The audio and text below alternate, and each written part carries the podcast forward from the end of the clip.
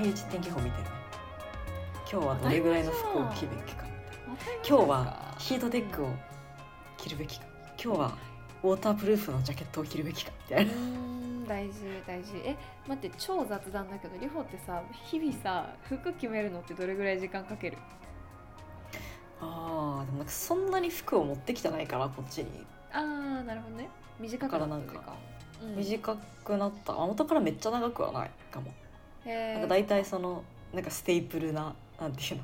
定番のこうはい。長袖とかがなんかタートルネックとかいくつかあってあーはいはいはい。だから昨日黒着たし今日白かなみたいな感はいはいはいはい。でなんか昨日このジーンズ履いたし今日はこれかなみたい昨日とのね差異が一番大事だっな、たうんですよね、確かでなんか寒さとかによってヒートテックを着るのかまあヒートテックっていうかなんか中のにはいはいはい。はいインナーを増やすのかとか、うん。下もタイツを履くのかとか。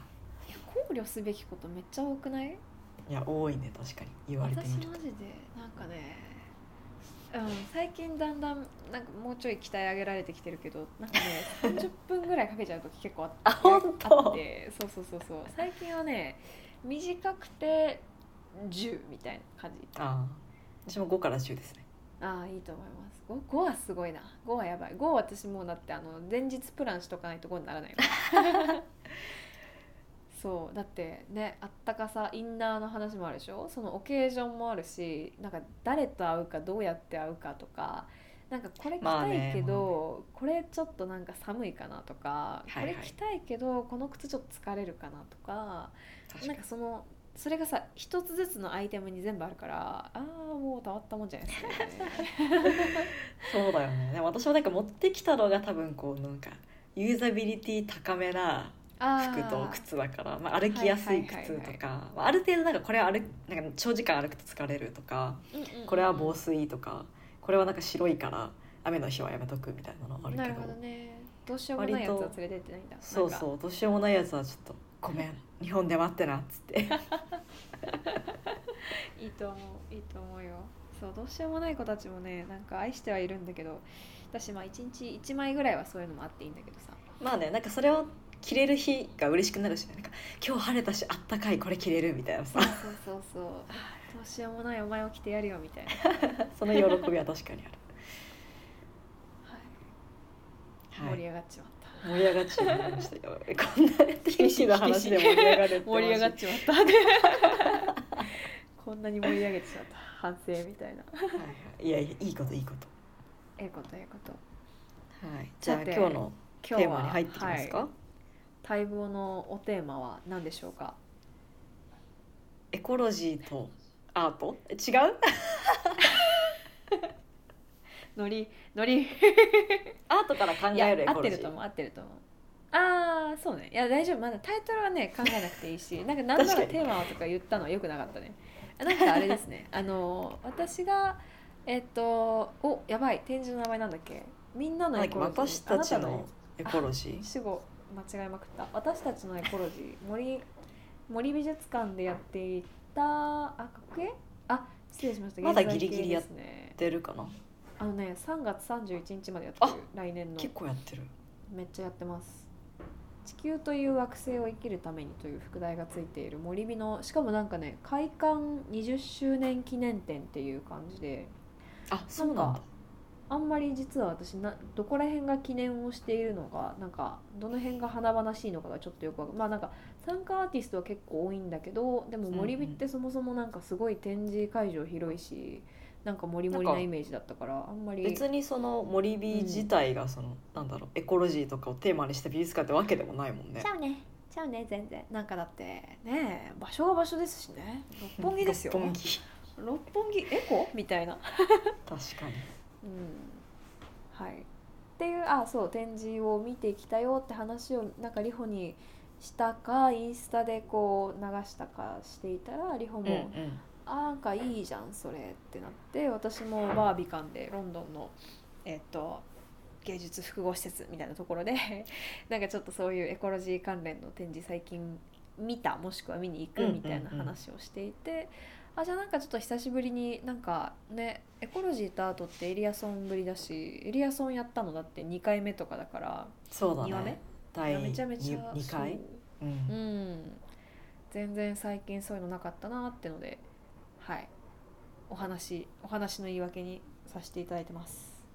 はいそうです。でその葉月が言ってたバービカンの展示はリジスターズっていう名前ででもこの綴った時に「リ」と「ジスターズ」の間にこうスラッシュが入ってて、うんうんうん。まあ、こうリジスト対抗するっていうのとシスターっていうのをかけたあそうだったの？名前なんだけどそうそうそうそう。全然気づかなかった。え待ってレジステンスレジスタンスとシスター、うんだからフェエコフェミニズムみたいなこと？そうそうそうそうそう。そのエコフェミニズムがテーマの展示なんですよ。へえあ存じ上げなかったです。いいですね。えちょっとでもさあなんかもうタイトルからごめんちょっと負けてる気がする。私たちのエコロジーとさ レジスターってちょっとさ まあねレジスターかっこいいよね。なんか私も見た時にうわうん。やられたみたいな うわそれ私のバンド名返してって感じだよね。バンド名じゃまあないなんかレジスター？確かなんか昔あったそのはいはい。女性を中心とした、まあ、プロテストグループみたいななんかそういう活動でうんレジスターっていう文言が使われてたかなんかで多分そこからインスピレーションを得てるみたいな。なるほどね。だから彼らが生み出したわけではないかもしれないんだけどでもまあそういうダブルミーニングな名前ね。ついてて。えリホの言葉でもしエコフェミニズムを表すい意味っていうかエコフェミニズムってリホ的にはどういうことですか、エコフェミニズムはまあなんか言葉の通り多分エコ、まあ、エコっていうかなんだろうまあエコロジーとかエンバイオメンタリズム？みたいなのとフェミニズムのまあ両側面を持ってる思想であり運動だと思うんだけどそのまあその私がレジスターズの展示のこう説明文を読んだりとか、まあ、実際展示を見てこうピックアップしたことだとその、まあ、エコロジーとか、まあ、そこに対するその抑圧みたいなことと、まあ、女性に対する社会における抑圧みたいなところってすごいこうお互い絡み合ってる。でなんかさらにそのそれだけじゃなくまあセクシズムみたいなことだけじゃなくてレイシズムとかコロニアリズム植民地主義とか資本主義とか、なんかそういうこともなんかいろんな抑圧の形が、まあ、世の中にはびこっていてなんかそれがいろいろこうすごい絡まってる。はいはいはい。そこに対してのまあそれこそレジスタンス対抗、うんうんうんうんのまあ、思想であり運動みたいなうん感じうんうんなるほどね。ですかね。えなんか今それ聞いててさなんか本当に抑圧の生態系あるよね。いやある多種多様な抑圧がありそれが複雑に絡まっていて生態系みたいなさなってるよね。そうなんだよね。こう権力においてね。そうですね。なんかあんまり、うん、押したくないあの多様性 な気がしますが。そうね。本エコフェミニズムエコフェミニズムにフォーカスした展示いいね。なんか私が見たやつのあの展示の中でも結構後半にそういうあのエコフェミニズムっぽいコーナーというかそういう作品が、あなんかたくさんあるなっていうところはあったけどそうね。それだけでいっぱいバリエーション見れるのは結構豊かだね。そうだね。なんか私もなんだろう結構その環境に対する展示とか、うんうんうん。まあそれこそオラファー・エリアソンのね展示とかも見に行ったけど、まあ、オラファー・エリアソンは男性だしなんかそこまでその 女性に対する、まあ、女性だけじゃなくてこのレジスターズはそのジェンダーノンコンフォコンフォーミングノンバイナリーとかうんうんうん。のいわゆるその社会にから割り当てられた性別に、うんうんうんうん。うんまあなんていうのアラインしないはいはい。性別に。難しい難しい。そうまあそのねその女性っていうふうに自分のことを認識してない人とかも含まれてる、うん。けどなんかそういうその人たちが受けてる抑圧ってなんかそこを語らないでうん。環境問題語れないよねみたいな。うんうんうん。なんかそこの視点ってまあ最近は叫ばれることも多くなってきてるけどうんうんうん。でもなんかたまに抜けてるっていうかなんか例えばその環境系の活動をしてる人とか環境に興味持ってる人とかがなんかあなんかこれはなんだフェミニズム系の話かみたいな。あ私たちの専門ではないわみたいな、はいはいはい、こう立ちなんだろうな。立ち振る舞いだったりとか、うん、なんか、まあそれって例えばあレイシズム系の話かみたいなとかも結構あるっていうのを、まあ、ブラックの環境活動家の人がなんか前にインスタグラムかなんかで書いてて。ね、でもなんかそういうあらゆる抑圧って本当に絡まってるしなんか私はここだけ見てます、ここだけリアクションしてますみたいなことって通用しないっていうかあなんか完璧に全てを網羅するのは無理っていう前提ででもなんか全てのことにこうちゃんと意識を向けて問題視するっていうのはこう欠かせないよねみたいな。うんうんうんうん、だからなんかそれをこう体現してる展示が、まあ、バービーカンっていう結構なんだろう有名な施設でやられてるっていうのはすごいいいなって思ったかな。うんそうねなんか展示の舞台に入る前にあんまり周辺の話しちゃうのもあれかもしれないけど なんかよくさそのなんだろう。トランスの女性に対してのあのなんだろう。トランスの女性をサポートしなくてフェミニストとは言えないとか、はい、まあ、その環境えっと環境活動家とか、まあ、環境に関して声を上げてる人なのになんかそのパレスチナの問題にこう一切こう口をつぐんでいるのは矛盾だみたいなこととか、結構その社会問題と環境問題をこう横断するようにして結びつけて結びつけているっていうかまあそのそうね。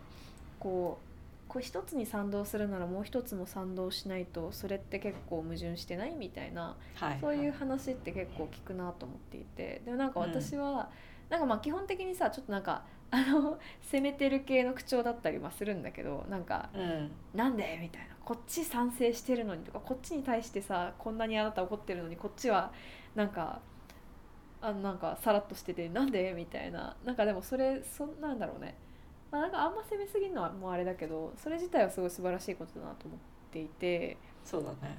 うん。なんかやっぱり正直なんかつなげすぎるのちょっとあんまり良くないなとも思ってるんだけどなんかでもやっぱり一人だけだと見えないところってすごいあったりとかなんか自分の矛盾に気づけなかったりって結構あると思うんだよね。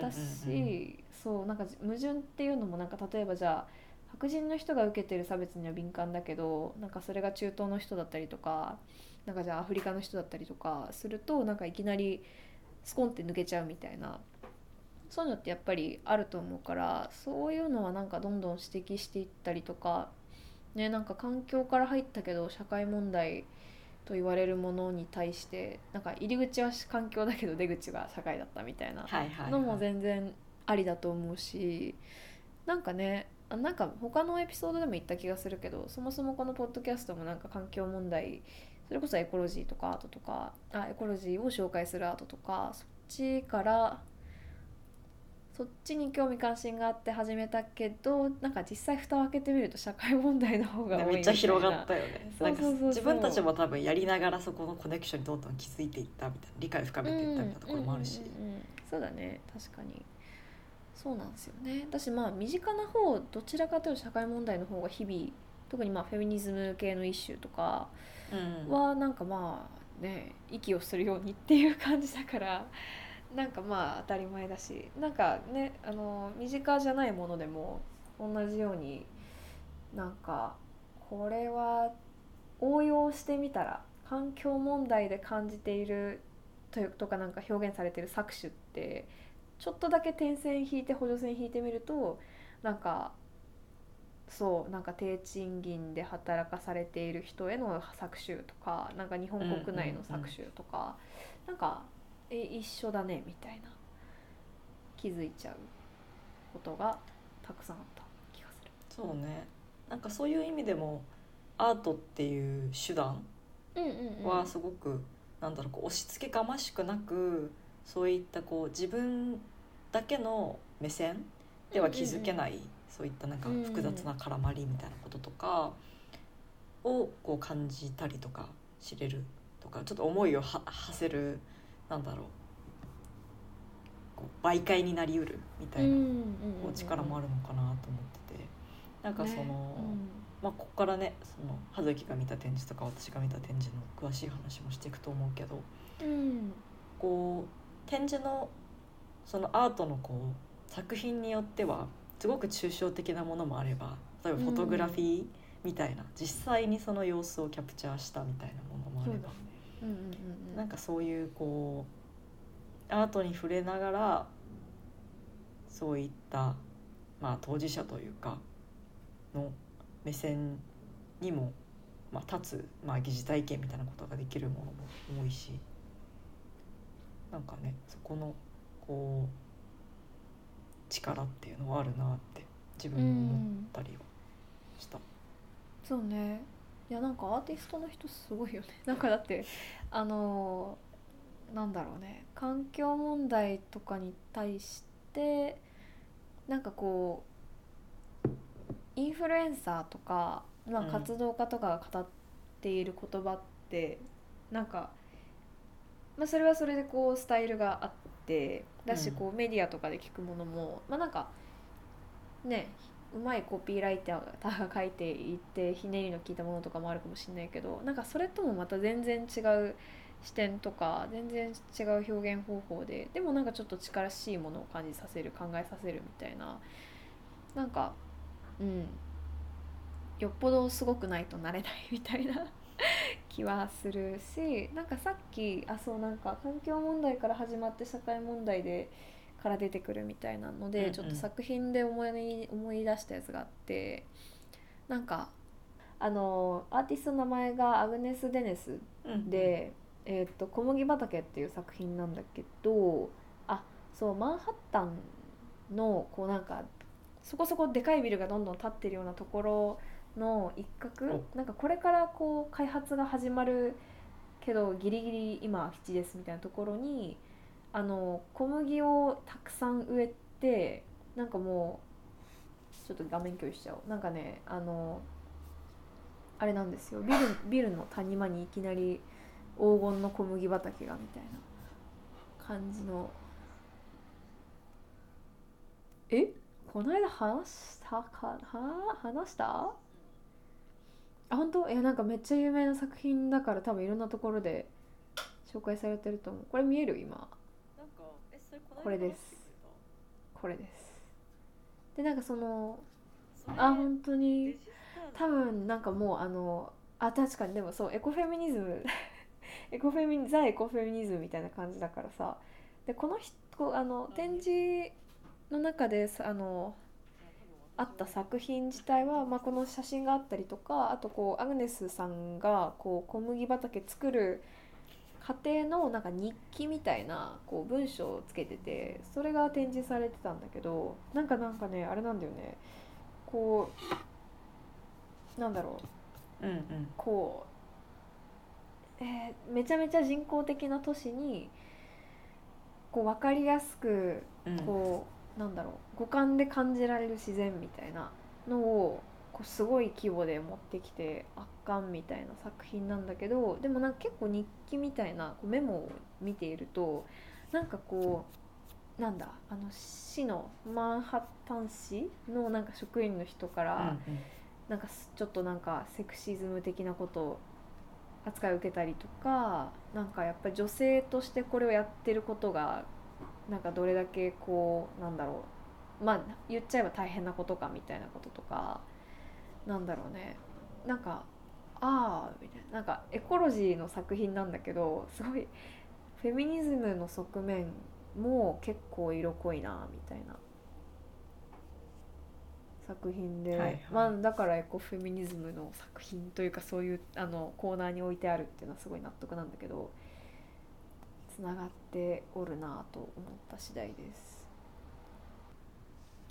じゃあ私ちょっと一個紹介していいですか？ぜひお願いします。画面止まりませんように。エンターやスクリーン。グッドラック画面。これはまあ、コットンのキャンバス地のなんだろうバナーみたいなすごい長い布はいはい。がこう天井のあたりから下にこう垂れ垂らされてるんだけどこうこちらの作品のタイトルは「マルティプルクリトリス」っていうすごい。あ言われたらそう見えるようになったぞ。そうそうそうそう。でなんか実際はこれはあの水の流れとかうん。の写真をまあ加工してこういうまあ赤い色にして。なんか万華鏡を覗いているみたいななんかあれだよね。そうだね。ちょっと万華鏡っぽいはい模様になってて、うん。でもなんか言われてみればこうクリトリスっぽく見えるみたいな感じなんだけど、うん。そうそう。これはちょっと名前の読み方が合ってるかわからないですが、はい。キャロキャロライナ・ケイシード。ちょっと間違ってたらすいません。っ ケイシーていう、はい、方の作品なんだけど、ドうん。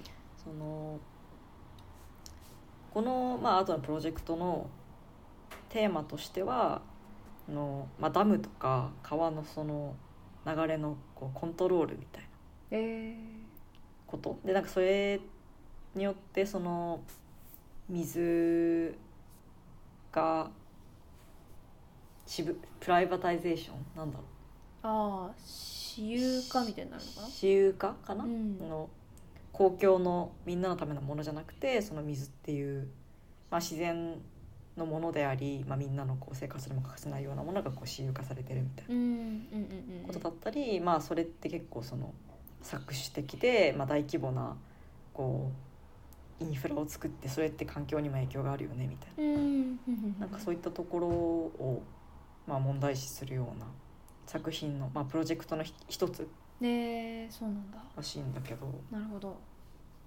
でまあこの作品が、ね、そういうなんか体特になんか女性の生殖器のうん。イメージとのリンクさせてるみたいなところであの私たちの体の中にも、まあ、血液だったり水だったりがこう常に流れているうんうんうん。わけでなんかそういうこうなんだろう流動性みたいなこととかなんかそういったところからこう搾取にうんうん対抗するみたいな思いを込められたえー作品らしくて。なるほどです。そう。なんかうん。あのこの説明でどれだけ伝わったか分かんないんだけど。でもなんかこのまあそのイメージといいサイズ感といい結構こう圧巻なうん。作品だったりとかして。いいね。これは結構印象に残ったかな。なんかマルティプルクリトリスでまさかダムの話とは思わないよね。そうだよね。なんかもっとこうそれこそなんだろうリプロダクティブライツとかなんかそういう訴えなのかなと思いきやもっとよりこう環境的な話だったんだけど。うんね。でもなんか確かに言われてみると結構そのまあなんか皆さんは見えないと思うんですけど なんかこう水の波紋にも見えるというかなんかこうね。自然物まあ多分そうね自然物がこうなんだろう幾何学模様っぽくなってこう複製されているみたいなうん。様子がなんか水にも見えるし血にも見えるしみたいな。なんかそうね面白いキャプションの力もすごいなと思う。なんかそのやっぱりああそうなのんそうなの。作品単キ体ャプションがなくてこれを見てうもん。正直伝わらないみたいなのは結構リジスターズでは多くて本当なんか写真がバーって並んでうんてうん。でまあその写真を見るだけでもなんかインパクトはあるけどよりコンテクストを理解するにはやっぱキャプションの力がうん。うんこう強い。でもなんかそれもこうなんだろうワンパラグラフのこう短い文章でそこまでそうね。こううん伝わるっていうのはなんかそこの相乗効果っていうか妙ですね。なのかなって。私もでもなんか今回の展示ですごい作品数だったんだけどこのキャプションはさすがに飛躍しすぎじゃないというか、おあー。大きく出出ましたねみたいなところも あったりとかしてわかんない。私の読み取り能力とかなんかそそこはの確かになんか難しいラインだよね。難しい。だって結構そのその作品についてもっと知ってる人だったらこの程度の情報でいいかもしれないけどみたいなその塩梅が結構はいはいはい。難しいんなるほどなだろう。なと思う。もうちょいそこのブブリッジしてほしいみたいな、そうね。そうね。なんかおおみたいな。この作品はこんなにすごくてなんかなんだろう。素晴らしく壮大なことを言っているのかほど？みたいな。まあでもだったり確かにもするけど。私のこの作品もなんかもう一つうん。同じプロジェクトの別の作品もか会場内に展示されててそれ写真があ写真あるけどそれはなんかよりちょっと水なんか浜辺っぽいなんかベージュの背景で砂浜のに打ってる波みたいなのが分かりやすい感じだったりとかへなんかきっとそのこのプロジェクトの全部の作品が並んでかつなんか制作背景のなんか情報とかがあればもっと伝わるっていうのはありそうだなって思って。ではなんかこの作品はあの本当入ってすぐ会場入ってすぐのところにあったから多分最初のこうインパクトてかなんかこうおおって思わせる、はいはいはい。まあ、役割としてキュレーターは配置したのかしらみたいな。そうね。確かにそういうのもあるしなんかそれで今思ったんだけどさなんかこうどちらかというと、ま、たくさん作品を数見せてその中からこうあなんか7割はまあ理解はできたけどちょっと忘れちゃう展示見終わった後は忘れちゃうけどその3割の中にすごいいい展示が残るような展示があったなみたいな見せ方もあればなんかでも例えばテートモダンとかでさ昔エリアソンがやったでっかい展示でなんだっけ、うん。ザ・サンってやつが確かあってなんかこう半分 3D なのかな 2D なのかななんかちょっともこっと 飛び出たようななんかでっかい光の玉みたいなのが壁から確か出てってうんうん。壁か天井がすいません忘れちゃったんですけどでなんかその斜面から斜面にみんなこう鑑賞者の人が座ったりとか寝っ転がったりとかしてそのなんか光を浴びてるみたいなそういう鑑賞の仕方の作品があったんだけどなんかこうそういう、まあ、サイズ的にも結構でかかったりとかスペース的にもこうあのゆとりがあって大きく広かったりとかする中で、まあ一つの作品と長時間対峙してもらって、まあ、なんかキャプションもあるかもしれないけどそれよりかはこう何を見出してもらうかみたいなはいはい。委ねる時間も与えるみたいな。なんかあれなんだよね。あの私たちのエコロジーとかは結構あなんか幕の内弁当でお腹いっぱいみたいな感じで、はいはいこうなんか一個の作品完結した。そうそうそうそう。うん。そうだね。まあなんか一部屋使ってる映像の作品とかもあってそれはそこそここう没入はできるんだけど、うん。なんかでも他にもいっぱい作品あるしみたいななっちゃうとどんどん次行かなきゃなみたいななってしまうからなんかねそう。それはあるね確かに、うん。もうちょい長く付き合えるといいよね作品と。確かに。エジスターズも2階建てっていうか、うんうんうん。すごく作品数が多くて、え。でなんか1階でじっくり一個一個見てキャプションも読んでー、う、うんーんとかうなりながらやってたらあ待って上もめっちゃあるわみたいな。いっぱいあるよねそういうの。だってそうそう。で結局そのその後授業があったから、はいはいはい。早めに切り上げなきゃいけないみたいななってちょっとこう駆け足になっちゃったりとか。いやでもなんかさテーマがエコロジーとかなんかなんだろう自然との対峙みたいなだったらさなんかもうちょいさ作品との対峙時間とかさ対峙の方法みたいなところもそこに反映反映っていうかそのテーマを反映しててもいいよね、なんか本当になんか自然との関係性を考え直す時にこうなんかうんうん。たくさんなんか読み物キャプションがあったりとか、うんうん。作品もなんかぎゅうぎゅうにいっぱいあってそれをこうわーって情報をこうなんかなんだろう取り込んでなんとか咀嚼してあなんか分かったような分かんないようなでもなんか次行かなきゃみたいな感じで本当にいいんだっけってのはちょっと思っそれで言うと、た。うんうんうん、ああのもう一個展示をあメンションしたいんですけどーはい。あのさっきちょっとね葉月には冒頭で収録前に話したけどこの「エマージェンス・マガジン」っていう、えっとエコロジーとかスピリチュアリティをテーマにしてる機関誌を発行してる、まあ、団体うんうんうんうん。が手掛けた「シフティング・ランドスケープス」っていう、まあ、変わりゆく風景みたいな感じのテーマの、えー、と展示に行ってきたんやけどうん。これは本当にあの規模としては小規模というか本当に10日間しかやってない展示でうんうんうんでもこうイマーシブエクスピションっていう風に歌っててだから実際に自分が結構作品に入り込むというかはいはいはい。体験するみたいな感じで、まあ、もちろんその写真がメインのものとか映像を見るみたいなものもあったからそれはなんかそこまで、まあ、イマーシブかって言われるとそこまでではなかったんだけどなんか私がすごい好きだった作品がまあ2つぐらいあってうん。ああ3つかな。一つはあの VR はいはいはい。を使った展示だったんだけど、でなんかこう VR をつけてでもなんか一応その体験するエリアもちょっとこう自然をモチーフにしたようなこうちょっと緑とかがある空間で、うん。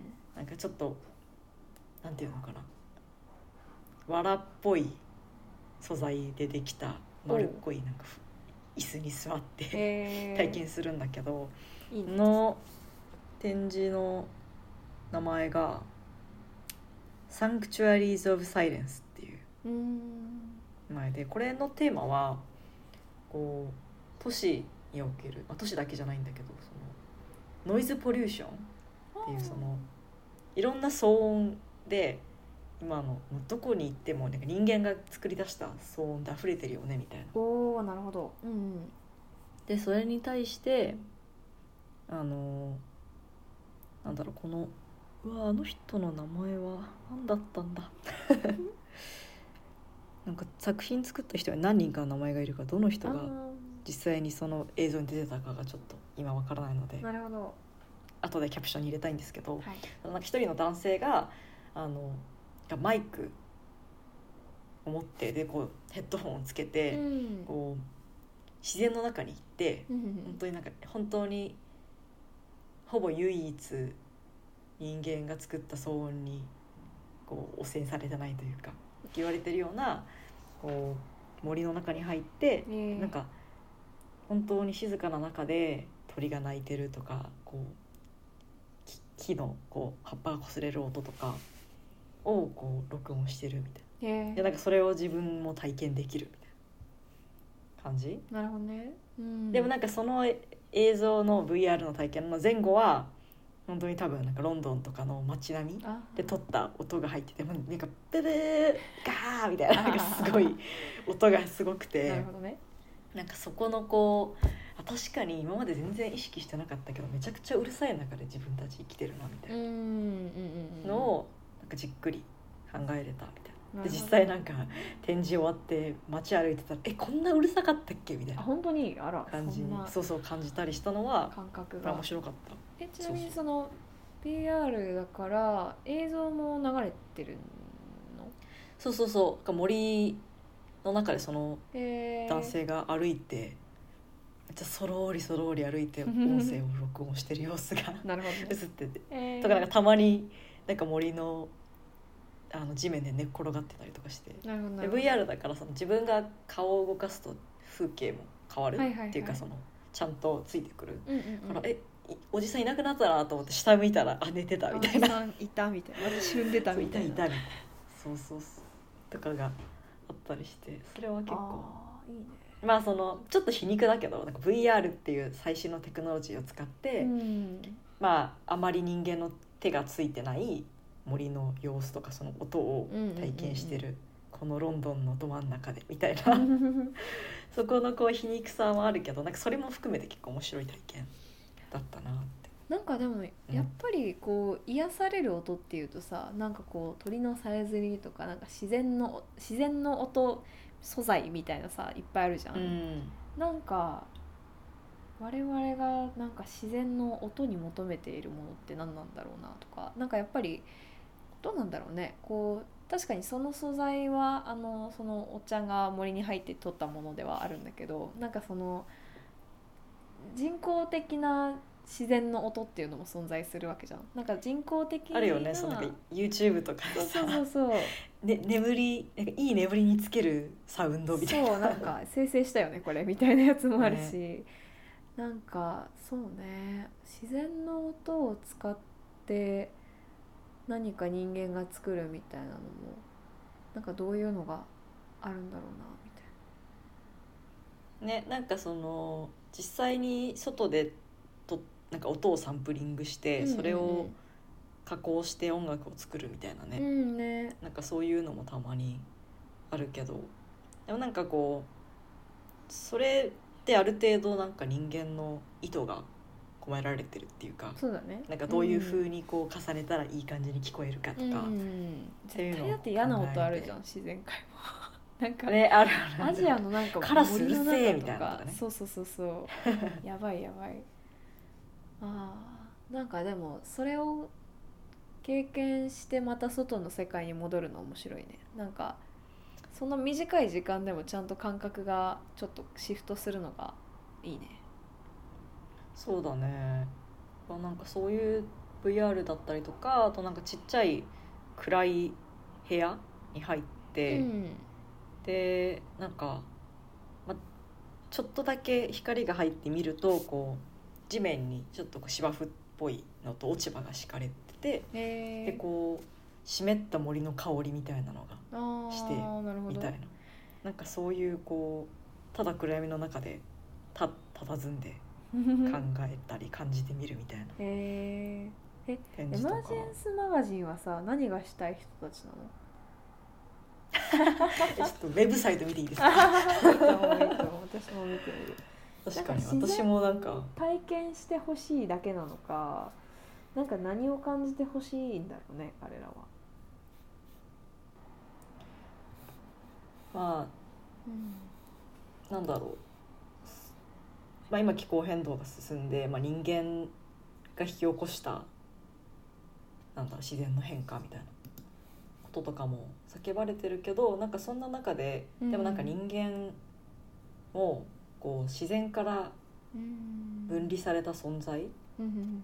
じゃなくってうん。自然とこう絡まり合ってるよねみたいな。う。ん。だから人間もまあ自然の一部だよねみたいなこととかなんかそういう結構ダイナミックスみたいうん。なことだったりとか、あとその、まあ、人間中心主義とか人間例外主義みたいなところからこう目線を変えてそういったこう他のまあそれこそモーザンヒューマンみたいなこととかマルチスピーシーズっていうところが使われるような、まあ、他の動植物との、まあ、今読んでるこのコンセプト部の中で「キンシップ」っていう言葉が使われてるけどキンシップって日本語で何なんだろうね。なんだろうね。キンシップって結構絶妙な。本来金ってこう親族的うなん。なんか意味があるけどもっと多分広い。そうだね。血縁結婚または養子縁組による関連性または結びつきってあるけどなんかそれは結構具体的な話で、うん。そういうこう気持ちというかも結びつきっていうのはなんかあるかもね、うん、確かつながってるんだみたいなになるほど感覚。ねインターコネクティッドネスお互いつながり合ってるみたいなはいはいはいはい。感覚を、まあ、体感してほしいみたい面白いね。な、どうなんだろう。なんかでもさ自然とめちゃめちゃ近いところにいやなんか俺も作品関係なさそうだけどなんかそれこそはいはい。森に入って森でなんだろうじゃあ林業してますとか海に潜ってなんだろうね。まあなんかダイビングの指導してますみたいなわかんないけど自然とすごい近いところにいる人って、まあ、人それぞれだと思うけどなんか自然自分も自然の一部だって思う方に方が多いのかそれともやっぱなんか人間自然っておっかないよねみたいな。なんかそのすごい好きだけどおっかなさもあって人間とはなんか全然関係ないところで何かを行行っているというか回っているというかどうなんだろうねと思って。なんかはいはいはい。自然とのもちろん人間も自然の一部であることは間違いないんだけどなんかでも違う側面もたくさんあってなんかそれに自覚的になる瞬間ってそれぞれどんな時なんだろうなって思ったりする。なんかうん。ランドスケープをやってる知り合いの人がなんかその本当になんかデンスななんか密度の高い森とか行くとなんか逆に怖いみたいな。なんかそのあ心地よい自然では全然ないから、なんか人間として入るのは無理みたいな言ってた気がしてそれってなんかわ人間もう自然の一部じゃないじゃんって思ったりとかなんか、ね、なんかそれで言うと、うん。まあ、なんかまさにこういう感じのテーマをあのああでもないこうでもないって大学院でやってるんですけど。あそうなんですね。はい。そうなんでですよ。でもなんかまだあの1学期しか終わってないいやいやぜひぜひ。ペーペーの私ですけど。でも私が今学期やって面白いなって思ったのは、うんうんうん。まあ、今の話で言うとその自然って言葉がさどうしてもこう手つかずのなんか森みたいなイメージとか、はいはいはいはいなんかそういう本当になんか人間と全然違うものみたいなイメージになりがちだし、まあ、それも一つのこうあり方として正しいけどでもなんか都市においてもエコロジーって存在するよねみたいな話でなんか私が授業で取り上げて面白かったのはそのロンドンにいるうんパラキートってなんだろうインコみたいな鳥。赤星インコみたいななんか緑のやつだっけ？そうそうそうそうどう見て緑のも外来種みたいなやつね。うん。そうそうそうそうそう。そうはい。なんか昔外国からうんうん。そのまあそのコモディティとしてもう商品として輸入されたんだけどまあ、諸説あってなんかし野生化してあ今は普通に飛んでるみたいな。はいはい。日まあ本にもなんかそういううんなんか外来種なんかいわゆるね外来種って言われるけどでもその街に存在するっていうかこの場に存在するまあ権利みたいはいはいはい。なかっこつきの権利みたいなのはどこで判断されるのかみたいなことだったりーなんか実際にそのちょっと元の生息地うん。忘れちゃったけど多分もっとこうトロピカルな ところなのかしら。そうだといいな、うん、北欧とかだったら困るね。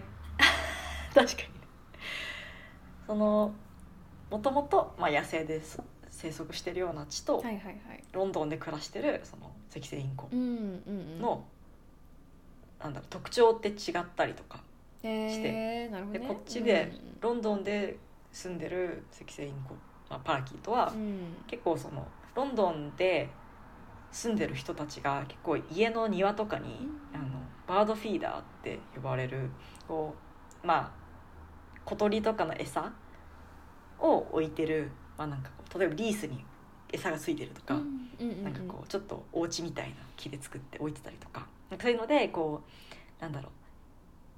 他の動物、まあ、小鳥とかに優しい街を作りましょうみたいな。はいはいはいこう取り組みがあってでもなんかそういうところでよくご飯食べてだ からあんまりそのこう農地とかを荒らしたりはしてない、うんうんうんうん。でまあ、ある種それって、まあなんかまあ、人工的に見える。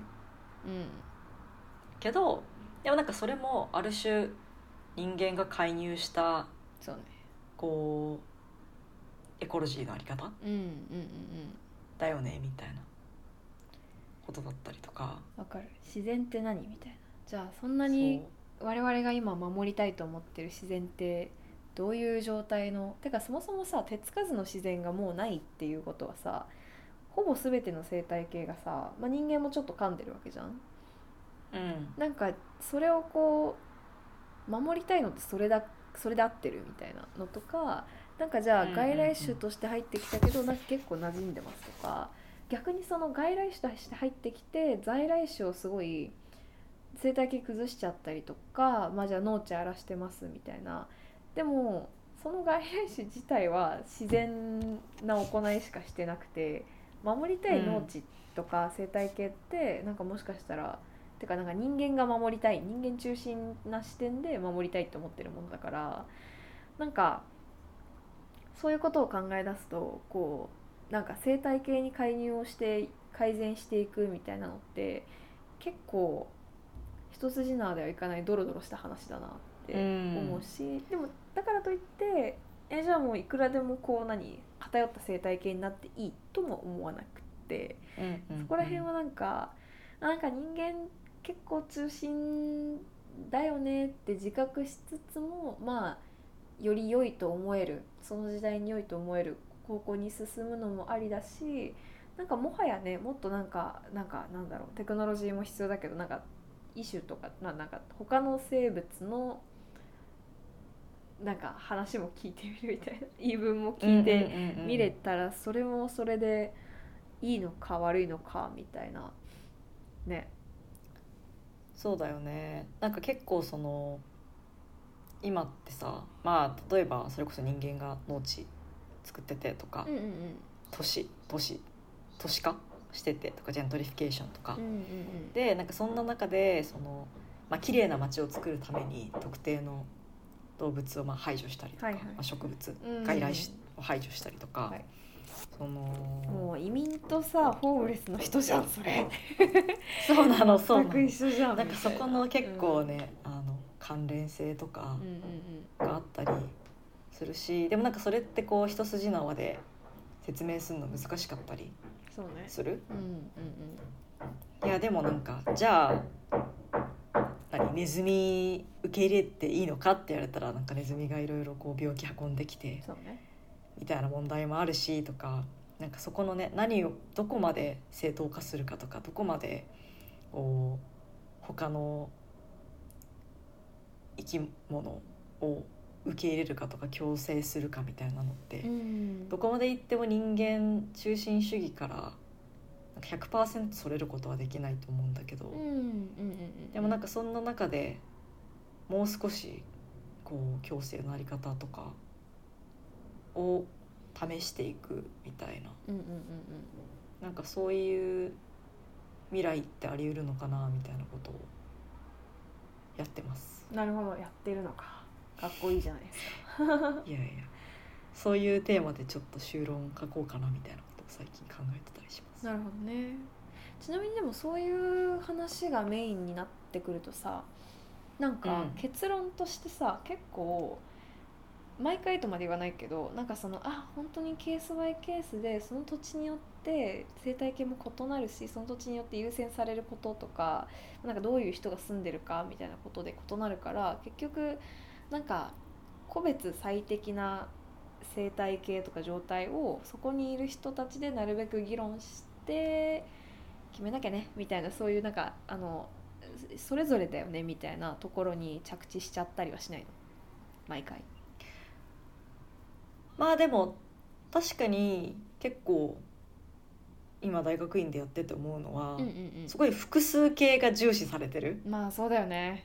いやそうだと思うだってなんかそれこそさ、ねうんうん、前にあのポッドキャストでも取り上げた「2121デザインサイト」でやってた「フューチャーズ」ってちょっと正式な名前忘れたけどあれもなんかすごい「The Future」じゃなくて「Futures」であることをすごい重視してた。けどまあなんかそれと同じようなってか近しい思想で「future」単一の future じゃなくて futures だし、うんうんうん、なんかなんだろうこう world 一つの world じゃなくて worlds だしみたいな。なんかそこのこう複数形っていうのは確かに重視されててなんかそこのこう単一のなんかザ・ワールドを作ることで排除されてしまう,、その抑圧されている人だったり他の生き物だったりっていうところにすごい意識を向けてるっていうのもあって、ねうん、でもその一方でなんかおっしゃる通りまあ個別最適だよねっていうかなんか 各こう各事例によって考えなきゃいけないよねっていうのはそうででもなんかそうあるべきなんじゃないっていう気も、あのしていてこうまあ全てのケースに対する最適解を提示できないっていう意味ではなんかすごい時間かかるし、こうやりづらい。けど、でも本来多分自然っていうかこう自然ってことは難しいよね。なんか自然っていうとこうネイチャーな感じがうん。結構私はするけどはい。なんかこうネイチャーとエコロジーのなんか違い。エコロジーとエンバイロメントの違いみたいな。確かに。あー本当だねエコロジーはそのままだけどネイチャーは自然でもう一個なんだっけ？ environmentとか。 environment環境。うーん。トなんとなく environment がうん。こう人間目線な感じがしてきていてなるほどね。使われ方にもよるけど、はいはいはい。なんか environmental issues とか環境問題とかって言った時に、人間にとってそれは問題なんでしょみたいなことって結構そうだね。確あっかにたりとか、うんうんうん。そうそうそうエコロジーはもうちょいニュートラルなのかな？うんなんかそんな気がしている。うん。そでも何の話してたか忘れた。その前はねあれだったよ。あのフューチャーズ複数形が重視されてるあそうだね。って話で、うん。なんかでもそれますますやっぱりじゃああれだね。抽象的にこうなんかいや複数性大事だよねって言っててもなんかあんまり話してる方は面白くないというかなんか具体に突っ込まないとなんかね面白くならないっていうのは結構特徴かもね。でかいことが言えなくなったみたいな。なんかそのこれこれはもそうこうなんだよみたいな。正解を提示することが結構難しいというかできなくなってくると具体的なケースをちゃんと知ったり体験したりしないとなんか実りのあることが言えないみたいなうんうんうんうん。感じ、ポッドキャストもピンチですよ、やばくない？取材からフィールドワークしなきゃ。確かに。それも楽しいけどね。ねえ。ちょっとでもなんか本当ちょっとなんだろう、自分たちからしたら不都合だけど、うんはいはいはい。こうだってさ早くソリューション欲しいやん。それこそなんか人申請やばいねって言って、はい。なんか何したら解決できんのみたいなさ、うんうんうんうん。これですって言われたいやん。言われたい。なんかなんか欲しいね。顧問みたいなでも結局顧問もさ、まあ、一つのアイディアとしてはおまあ共通するかもしれないけど具体の顧問の事例がないとさ確かにね、全く同じこのフレームワークを使って実践したらどこでもいい顧問ができますよって言われたらそうではないから、うんうんうん。最終的にやっぱりその土地と土地土地その地域でうんうん。どういう人たちがいてその人はなんかそれこそ権力者権力構造がどうなのかとか、うんうんどういう動植物がいるのかとかどういう歴史があるのかみたいなことによってじゃあなんかこういうこう共生のあり方があるよねとか、うんうんうん。こういうなんだろう生き方があるよねみたいなのをこう一つ一つ作っていかなくちゃいけなくてでも結局今のこう社会構造って、まあ、資本主義の中で生きててなんか資本主義ってこう、まあ、いかに効率的に資本をこう蓄積していくかはい。っていう感じだから、じゃあまあ効率化ってなったら単一均一化だよねみたいな。う。ん。で同じシステムでこうガッと大きく動かすみたいな感じになってしまいがち。そうね。だからなんかそれは覆せないかもしれないけどでもなんかその中で一つ一つのこう複数形のうん。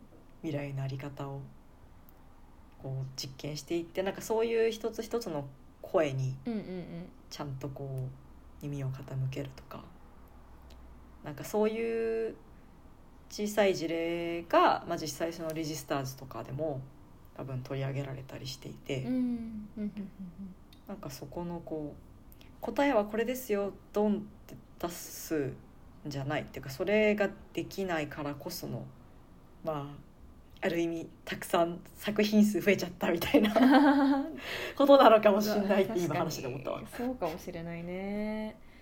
うわ確かにな。まあなんかそのエリアソンのでかい作品がドンってあるみたいなのもあれもまあなんかこう俺の思う環境みたいな、そうだみたいねあれあれしね彼うん、自身のこう、まあ一つのね。一つのうん。ね、事例っていうか。そうね。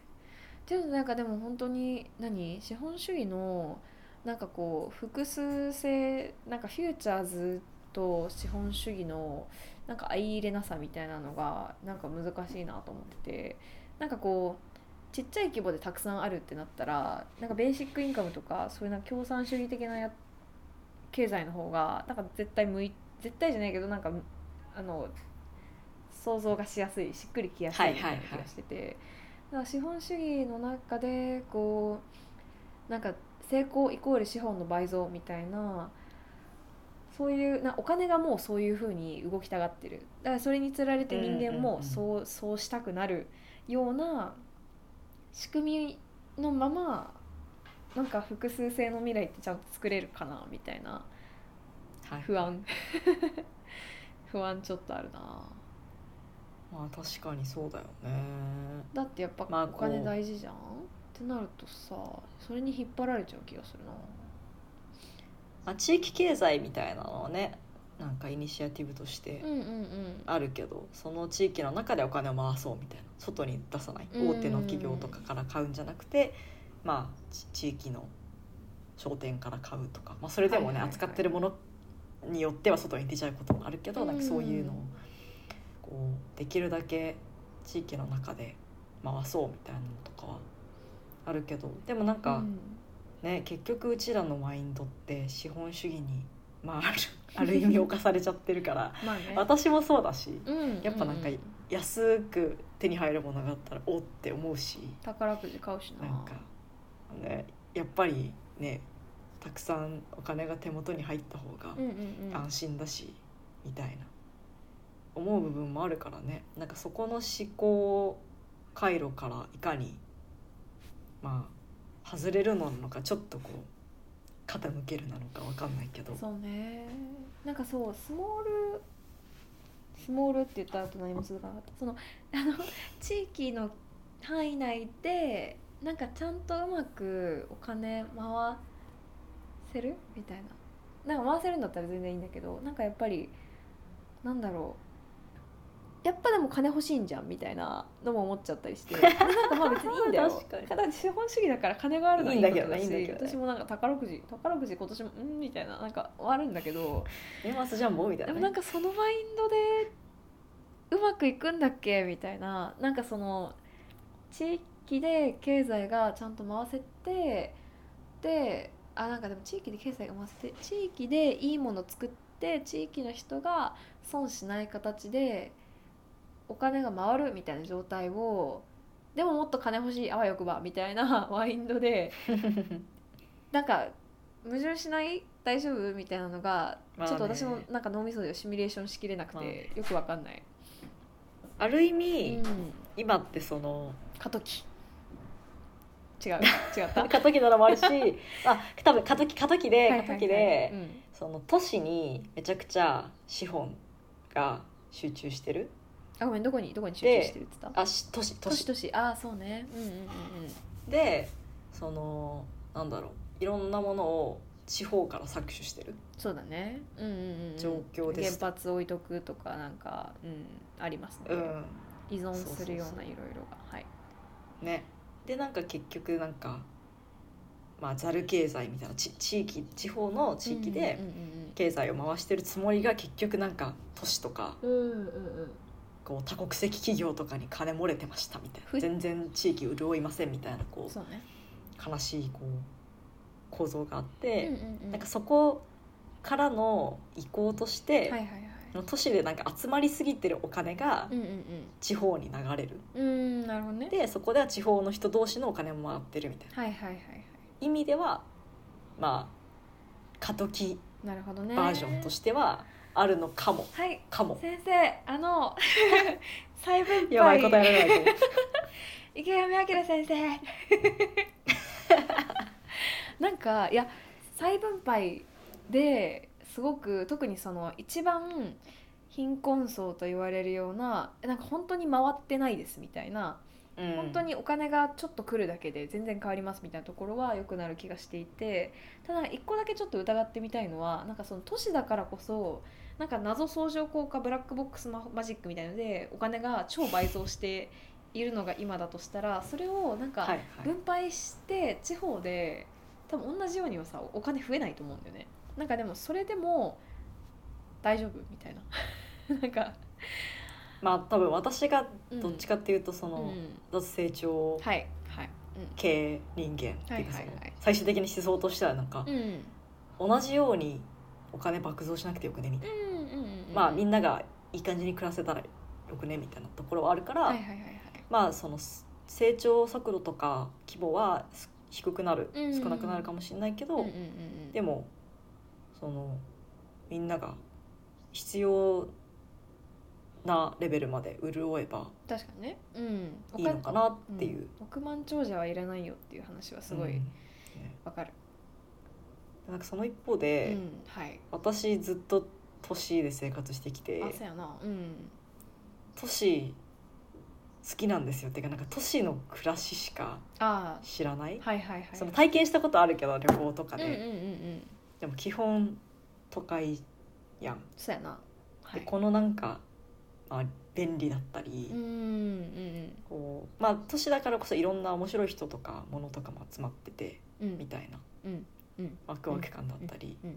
まあ、それが今ね地方にも広がりつつあるって言っても結局大阪ですらはいはい。やっぱり東京ほどのオポチュニティはないし、なるほどね。こうね。結局みんなおなんか羨ましがってるのいや東京だったらもっといろいろあるのにみたいな。るほどね。なってなったからだからだから都市はなくならない気がするの。っそうね。てなった時のなんか都市のオルタナティブなあり方ってはいはいはい。何、みたいなところはあ個ー人的にはめっちゃ興味あるかも。いやいやいやわかりますよ。確かに。なんかその若干戻っちゃうかもしれないけどなんか、みんながそれこそいい暮らしなんかちゃんと豊かで、なんか人とつながりたい人はちょなんかつながれる機会いくらでもあるしなんかこう医療とか教育とかそういった社会インフラ的なものがすごいしっかりしているとか、まあ、自然も豊かにあってアクセスがいいみたいなこととかがあることはすごい大事でなんかその一方でなんかそのいやこれも私もなんか多分2年前とかだったらこういうこと言う人大嫌いだったんだけどなんかみんなで貧しくなろうみたいな感じにはならならないのか？大丈夫なのか？みたいな気もちょっとしていてなんかそのなんだろうね。あそのちょっと最後の方にリホが言ってた話に戻りたいんだけどちょっと待ってもしかしたら接続できないかもしれないから力あー技で全然いいよ全戻然いいよ。るかもなんだけどなんだろうねなんかそのえ今の日本結構さ、まあ、分配の問題もありでもそれだけじゃない気がするなんかその今の日本が厳しいのって、まあ、なんか多分こ心の心の問題も大いにあるんだけどでも結構経済の問題もあると思ってて、はいはいはい、結局なんかお金きついからこう一人の労働者への負担が大きくなったりとかその人が休めなくなったりとかなんかその、でその人にこうなんか全然こう余暇の時間がなくてでそれでこうなんかなんだろう社会活動できなくてみたいなこととか結構あじゃあ経済がもう少し調子良かったらもっとちゃんと労働者にお金行くし弱者の人もあぶれなくて済むしとかなんか一般の人の暮らしが、暮らしも心も良くなるじゃんみたいな思ったりも結構していてでなんかその脱成長した時に今の状態のまま脱成長したら多分ただただ貧しくなるだけとかもっとなんか限界になるだけで、まあ、大事なのはそのそれをどう補っていくかみたいななんかそのうんうんうん。こうじゃあ自分でもっと物作れるようになるとかこうひ子供を見るの面倒見るの大変人と一緒に見ればいいよねそれができる環境だよねとかこれまでそのなんかちゃんと受け入れられてこなかったようなマイノリティの人たちも受け入れられるようになるとかなんかこうそうね。なんかこれ以上経済的に貧しくなるのは結構危険だな みたいなのも思ったりしていて。そうね。なんかなんうんなんだろう,、あんまりまとまってないんだが結構そうね脱成長だけで語れない部分が大きいというかなんか脱成長じゃないのかもしれない。一番大事なのは。って思ったりもする。結果的に脱成長してるといいなみたいな。なんかもっとやりたいことをやっていったら脱成長だったみたいな。のがなんかニュなんかアンス的にはいいよね私もその感覚かも。うんうんうんうん。なんか分かりやすいから脱聖書って言葉を使ったみたいなところははいはいはい。あるけど、うんうん。なんかそれがも目的うん。になると 怖い。なんか違う方向にうん。あテンポ悪そうそうなんかそそれはなんかおっしゃる通りなんかそのまあいわゆる我慢みたいになっちゃうみたいな、うん。そういうわけじゃないけどでもなんか結局今ってまあちょっとこの辺私専門じゃないんでケニーとか呼びたいんですけど。ケニー。はい。はい。ねその、まあ、さっき葉月が言ってくれたようになんか自分たちで物作れないしなんか分業進みすぎて。そうやな。うん。でね。そんな中でお金だけなくなったらっていうのはあるけど、うん。多分もっとそのそれってわかんない。コミュニティとか政府の働きかけも大事なのかもしれないし。うん。うんうんうんなんかこう考えることはめっちゃあるからただお金なんか流れるお金を減らせばいいっていうもんじゃないっていうのはうんうん。わかる難しいよね。難しいし。なんか。はい。あどうぞいやいやいや。このね世界のさ先うん。ビリオネアにはめっちゃお金が集まってるわけじゃん。ね。でもってなったらやっぱそこじゃねみたいな気もするんだよね。そっちに流れてるやん金みたいな、まあまあ確かに、ね、それだけじゃないんだけどややそれだけじゃないんだけど。でかいでかいそこはでかいよ、うん、なんかそれが日本、まあ、例えば日本っていうあのあれで見たら結局みんな安い安いって言ってうん。アマゾンとかからうん。物買うけど、うんうんうん。まあ、それはジェフ・ベソスの元まあ、まあ、アマゾンの元に流れてて、はい。でまあもちろんアマゾンジャパンっていう会社もあってそこで働いてる人もいるから ある種その日本人っていうか日日本で暮らす人にもお金は入ってはいるけど、うん、最終的な利益みたいなところで言うと、うんうんうん。まあ、外に流れていていたりだとか、そうねまあ、日本の会社においてもやっぱりその搾取構造、といいうかまあ、重役の人たちにお金がいっぱい入って、まあそうだな。で、うん一番大事っていうかその彼らがいないと回らないみたいなこう大変な仕事をしてる人はこう低賃金だったりとかそうだね。なんかそういういろんなところにまた現れる抑圧みたいな。そうだね。ことがなんか絡んでる気がする。そうだね。いやなんか確かうん。にさっき分配をちょっと否定するみたいなことを言ったけどやっぱり分配から入らなきゃいけないんだなっていうかまず分配はした方がいいとは確実に思うやっぱり。なんかその、なんだろうね。いやなんかアマゾンで働いてる普通のしがない人もいるじゃんみたいなのもあるんだけどいやでもなんかそれとは別でやっぱりちょっと一部にちょっとお金が寄りすぎているなとかなんかねテイラー・スウィフトなんか何回プライベートジェットでこの1ヶ月間あの移動してるの？みたいな。CO2CO2 みたいな。なんか、まあ、そこら辺のなんかその実際にそこら辺の人たちのカーボンフットプリントとか守ってるお金とかってまあえぐいからそこをなんとかするっていうのもあるんだけど、まあ、ただそのでかいケーキを切り崩して分け与えるだけがソリューションだとなんかあんまりワクワクしたいっていうのはあるよね。でかいケーキっていうかもうそのケーキ自体がちちっちゃい的な？あーいやなんかそのどじゃあっていやワクワクしないっていうのはちょっとあれだな。なんかその社会問題の解決には確かに分配は必要なんだけど再分配ね。なんかその滞っちゃってるところというか,、なんかあまりにも溜まりすぎてるところから分配するっていうのはありなんだけどなんか分配するだけだとあんまり未来が見えないというか分配した後どうすんのみたいなこととかなんかそのそうねじゃあスモールスケールでどうやって発展していったら面白いんだろうみたいなところうんうんまあ、それこそ個別具体的な話だからそれぞれではあるんだけど なんかねそこら辺がなんかもっとあこういう事例かなみたいなとか私これしたいみたいなのがなんかもワクワクしたいよねでも。したいですね。なんか社会問題の解決は超大事なんだけどなんかそれだけだとちょっと私は生きていけないなと思った。もっと。うん。ね。私もなんか普通にワクワクしたいもん。はい。ワクワク楽しく生活したいよね。いやなんかそう。あのうちのおばあちゃんとかマジでなんか面白さ指針でうな生きてる人なんですよ その方が面白かいねみたいな感じの人で、うん。でなんかそういう生き方なんかね学生の頃とかはさ「いやでも環境問題が」みたいな 感じだったんだけどまあその中でももちろんその面白くないとやりたくないなみたいなそれあるんだけどなんか、面白さを忘れると結構しんどいなっていうか面白さ抜きでキャリアとかなんかやりたいこととかを決めてしまうと結構なんかいつの間にか追い詰められてしまっていてしかも追い詰めたの自分みたいな。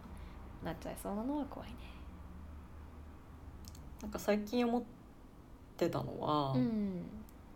そのまあ環境問題とかもずっとね大学時代とかも興味持っていろいろやってたし、まあ、社会問題とか考え出したらわあきりがないみたいな感じにうんうん。なってたけど、なんか自分のこう根源というかうん。根元でなんでそういうことに興味を持ってうん。やってるのみたいうんうんうん。なことを考えるとやっぱりなんか私は自分がハッピーに生きたいみたいなところがうん。一番はい。であって、はい。でもなんかその自分のうんうん。幸せが誰かの抑圧の上に成り立っててほしくないっていう。はい。うんうんうん。でだから自分がハッピーにワクワク楽しく生きるためにうんなるほど。なんかぶっ倒さなきゃいけない抑圧構造がたくさんあるみたいな。良いはい。なんかそんな感感じかもみたいな。なるほど最ね近ちょっはいはいはいはい。と思ったね。なんかそれってその階級みたいな。その社会階級みたいなその人間の構造もあるし、うんうん。まあその中にはジェンダーとかうんうんうん階層とかうん。うんいろんなこうサブ抑圧カテゴリーがあるし。サブ抑圧カテゴリー。はい。でそのまあ環境との関わり。そのうん。他の動物とか植物とかもあるしうん。うんみたいな。うんうんうん。あなんかそういうその本当になんか見考えれば考えるほど見って言ったと考えてた 見れば見るほどって言おうとしたけど、見て見てね見てるのかってなった、見てる見てる。しっかり見てるね。うん。そう見見れば見るほど考えれば考えるほどなんかディグればディグるほど、うんうんうん。あこれもあこれもみたいな。なるほどね。あなたの幸せを阻害する癒やしい抑圧感構造があるそうわけですね。そうそうでなんか自分も抑圧されてたりするしあるそうだ側面で、ね。うんうんうんうん。でも他の側面では気づかぬうちに抑圧してたみたいな。確かに。確かそれをこうまあ正すっていうとね正しいの定義はみたいな感じになってくるとまた難しいんですけど。にうんうんうん。でもやっぱりそこのね抑圧に気づいちゃったしはいはい。それが自分として正しくないって今思ってるから、うんうんうんまあそのた正しさの定義もやりながらアップデートしながらねもうちょっといい形っていうか、うんうんうん抑圧される人存在を減らしていけないのかみたいなことをなんか考え続けたいよねみたいななんかいつものこうふわっとした終わり方になりそう。や自信をなくしたね最後の5秒で。最後にしなくした。いやめっちゃいいと思うしなんかそこまでこう腑に落ちてるのってすごいいいなと思う。なんかリホもともとさそのあの生活アズプロテストライフアズプロテストはいはい。みたいな言ってたし、なんかそのなんだろう。なんだろうね。えっと何何？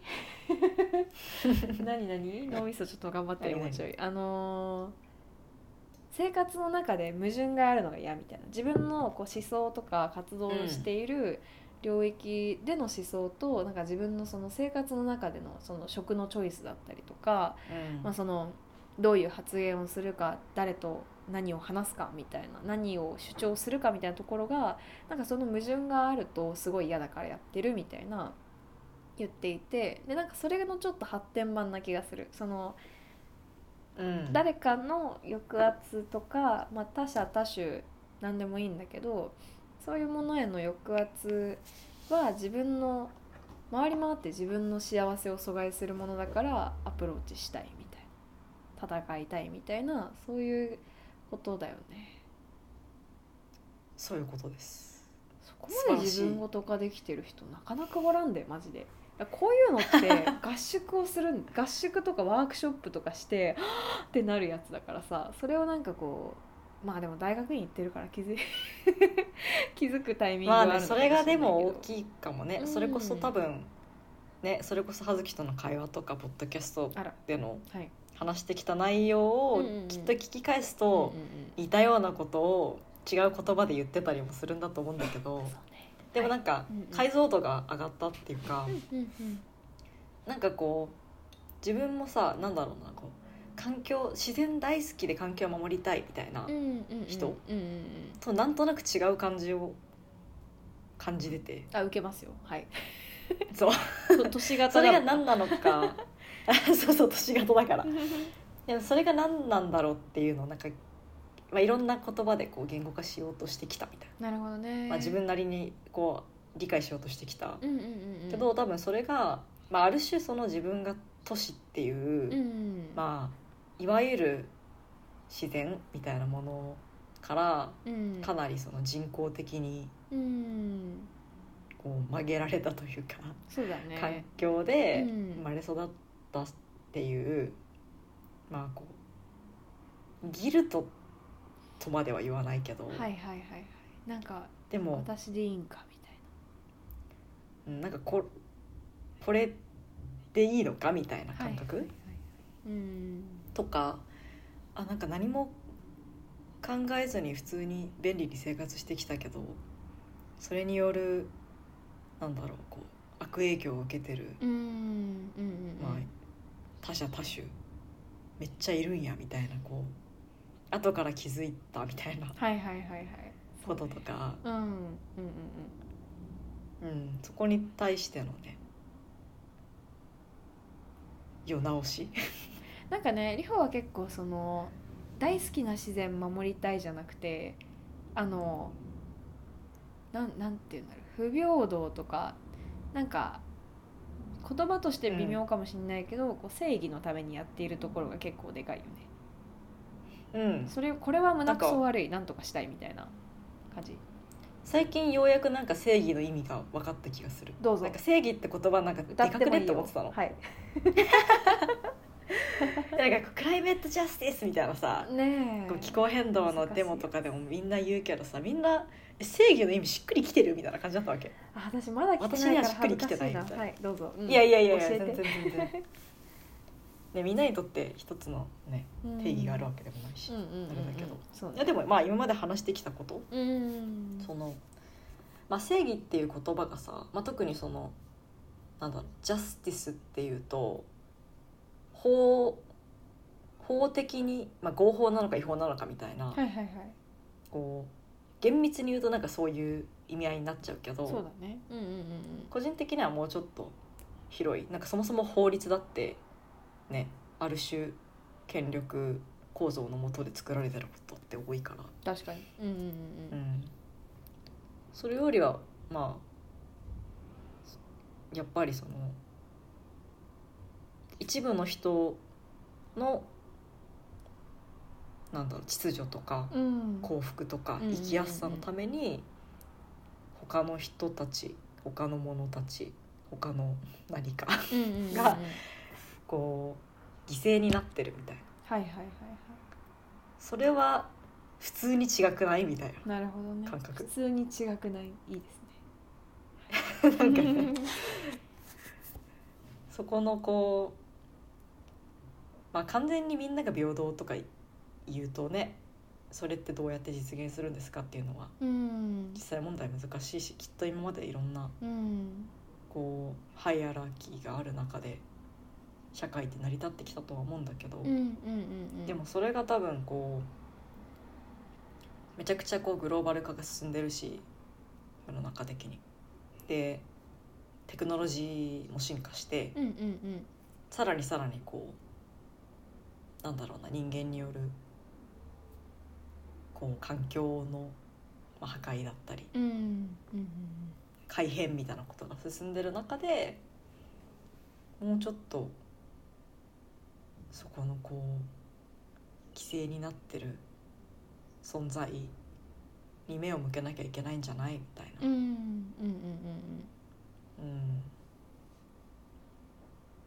うん、なんかそれは別に私もと都会で暮らしてて誰かを犠牲にしたいと思って生きてるわけじゃないし。いもちろんもちろん。うん。やなんか私みたいな存在がそのある意味裁きの対象になるっていうわけでもないっていうか。はいはいはいはい。うんわかる。じゃあそのなんかちょっと後ろめたさを感じながらもどうやって生きていくみたいな。なるほどね。なんんかその感覚みたいで面白くない？なんか。さっきから裁きとか罪にね。本当だね。そうね。いやー面白い。人によってさそのモチベって多分同じデモに来てるとか,、なんか同じこう、うん。活動してる人なんか一個のなんか署名活動だとっても本当はみんな結構モチベーションバラバラででもなんかそれを掘り下げるのって結構難しい。なんかそのある人にとっては、なんか自分の幼少期の頃のなんか経験とかかもしれないしなんかシンプルこう環境系だったらなんかその私がすごい好きなサンゴ礁がありみたいな話かもしれないし、うん。なんか多分例えば私だったらもうちょいなんかこう感情的ななあんまり頭で考えてこうこうっていうよりかはなんかこうなんかこんなに豊かなものがとかこんなに綺麗なもの、うんうん。可愛いものが失われてしまうとかなんかそういうのに加担しているの嫌だみたいななんかまあところから多分来てると最初は来てると思うんだけどなんかでもさ自分のモチベーション理解してないとどうやって活動を長期的に続けるとかさなんかどうやって回していくとか自分はここがすごい刺さるから逆にここちょっと違うなみたいなこととかなんか一番最初にこうなんか社会活動が社会問題も環境問題もみんなつながっていてなんかこういろんなひあの幅広い、ね、あの領域に対してこう何かアプローチできないきゃねみたいな話もしてたけどなんかそのもちろん対象はいろいろではあるんだけどなんかでもやり方とかなんかどういう部分が自分に刺さっているのかとかなんか「ハウの部分は結構みんな違ってもいいんじゃないかなって思うんだよね。うん。うん、確かに。なんかねついつい大きい問題だからさなんか迷子になっちゃうっていうかね。圧倒されちゃうみたいなこと多いけど、でもある意味その自分の最初のこう原点っていうか最初の動機みみたいなところに立ち戻ってみるっていうのは定期的に必要かもね。あそうだ私これを守りたかったんだとか、あねそうだ私これをどうにかしたかったんだはいみたいな、はいはいはいいやなんかじゃないとねそういうなんかバーンアウトしちゃうみたいな。ねわかる。アクティビズムカウンセリングめちゃめちゃ あのビジネスじゃないですけど ギャップインザマーケットってこのことかなみたいな。でも確かに面白いかもな。なんかだってさあのビジネスパーソンとかもさやっぱりこうすごい言語化したりとかするじゃん。なんかなんでじ何のために自分はこのスタートアップを立ち上げたんだろうとか、何のためにこうなんか一人でこんな苦しい思いしてるんだろうとか何が私をそうドライブするのかみたいな。大事じゃん。でなんかみんなこうそうミッションパーパス作るやん。なんかアクティビズムもそういうの必要だよね。みたいな。なんかその活動の効果みたいなことなんか最初雑談でちょっと録音してなかったけどなんか アクティビズムの効果みたいなところを測るのと同時になんかそのあれモチベーションがどこにあるかとか何がそう守りたかった何がやりたかったんだっけちょっとパーパスに立ち返ってみようかみたいなそっちもなんかすごい大事な気がしていてアクティビズムもスタートアップとそんな変わんないんじゃないかなみたいな一周回ってなんか全然そのそれぞれのねいいとこ悪いとこあるけどなんだろうね。なんかあの資本主義の権限みたいなスタートアップと、でも運営方法って結構組織だしあ組織じゃないかも。うーんなんて言うんだろうね。何かプロジェクトを進めるにあたってやっぱそういうのってあるよね。そうだね。しかもさなんかそのスタートアップの場合は、うん。こう利益を生み出すために、かつその他のなんか競合他社が同じようなことをやって自分たちが負けてしまわないように、うん。こうスピードとインパクト重視でめっちゃうん頑張るみたいな、うんうんうん休みなんてありませんみたいな感じだけどある意味アクティビズムもさうん。うんなんか喫緊な問題に立ち向かっててさそうねそうね。どうにかしなきゃみたいな、うん。いかに、まあ、より多くの人を巻き込んで、ねまあうん。例えば政府だったり会社だったり何かしらのそのね対象に対してうん。アクションを訴えかけるか実際にアクションさせるかみたいなうんうんうんうん。意味ではね本当に似てるか。も ちょっと似てるとこあるかもね。そういうとこあるかもしんない。でなんかその強いリーダーがいたりとかさだしやっぱりなんだろう効果も上げたいわけじゃん。なんかその、うん。とかリスクもさスタートアップってやっぱさこう大企業と違ってリスク取るじゃん。かなり、うんうんうんそういうところとかもねなんかジャストストップオイルとかすごいなんか捕まる捕まるみたいなこととかもするしめっちゃおもろいわ。なんか私がうん。なんでスタートアップで生きてこれたのかがちょっと分かった気があーすごい。なんかこれ巨大なリホのカウンセリングの回だったかもしれない。するいやー本当に。なんか最初ねアートの話するとか言って全然アートの話してないやみたいな。うんそうですね。まだ紹介できる作品はあるっちゃあるけどなんかもうなんかいろんなところにズブズブに入っていってしまってなかなか。戻れないっちゃ戻れないけど。いやー確かにって感じ。き気づきモーメントだ私もなんかまさかって感じだけど。うん。面白いでねもお互い学べるところあるじゃん。うんうん。ねねね。結局。なんか私がそのここまでやってこれたのってその、まあ、会社のミッションもそうだけど多分個人的ミッションに、うん。その会社が行ってる方向が向かってるっていうか、うんうん。それこそまあ企業がねいろんな抑圧構造の上に成り立ってるけどでもちょっとでもその企業の在り方が良くなるんだみたいな。うんうんうんそれをこう自分一人じゃできない規模で働きかけることができるんだみたいな思いでまあいわばアクティビズム的なノリでそれがビジネスになったみたいな。なるほどね。え感じで多分やってこれてた。そうだよねアクティビズムとさスタートアップってミッションミッションじゃないな。なんか一個だけ何がかぶってるなんかそのベン図があった時にアクティビズムとスタートアップがかぶってるのってやっぱりなんか社会に変化を起こしたいっていうところが一番コアな気がしていてでやっぱり変化を起こすためのストラテジーが似通ってくるみたいなこと？うん。な気がする。なんかその中にいる人の個人的な目標がこう合致をして初めてなんかこううまく回るとかなんかどっちもバーンアウトあるしねみたいなこととか。ね。変えること結構そのうん。スタートアップの人からしたら、うん。でもなんかビジネスやんそのベースは。うんうんうん。だからなんかアクティビズムに対して、うん。いやなんかどうせノンプロフィットだしみたいなこうはいギャグがあったりとか、そうね。でなんかアクティビストからしたらうんスタートアップとかビジネスは、いや結局利益を最重視するんでしょみたいはいなはいはいはい。感じでこう敵対視しちゃうそうね。みたいなのはあるけど、うん。でも意外にね、まあ、確かにそこはめちゃくちゃ難しいし、うんうんうん。まあね去ることを決めた一つの理由でもあるけど、はいはいはい。うんでももうちょいお互いから学べることあるし、確かにね。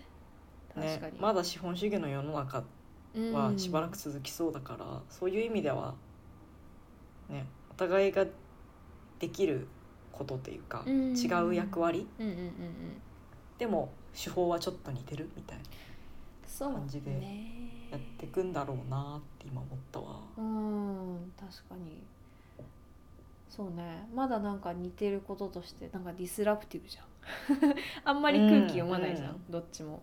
読まない読まない。まあなんかそうね。そんな仲良くしろってわけじゃなくて普通になんか違うフィールドで似たような思想の種類の人たちが何かをしようとしているっていうだけなのかもしれないけどなんとなくでもまさかつながると思わなかったところがつながったからにはなんかちょっとねアクティビストにはもしかしたら、まあ、特にその日本のデモとか見ていると、うん。まあ、なんか参加人数これぐらいでしたみたいなのはあるんだけどなんかそのそうねなんかどれぐらい作戦作戦立てとかしてるんだろうとかなんかそのスタートアップがやるようななんだろうね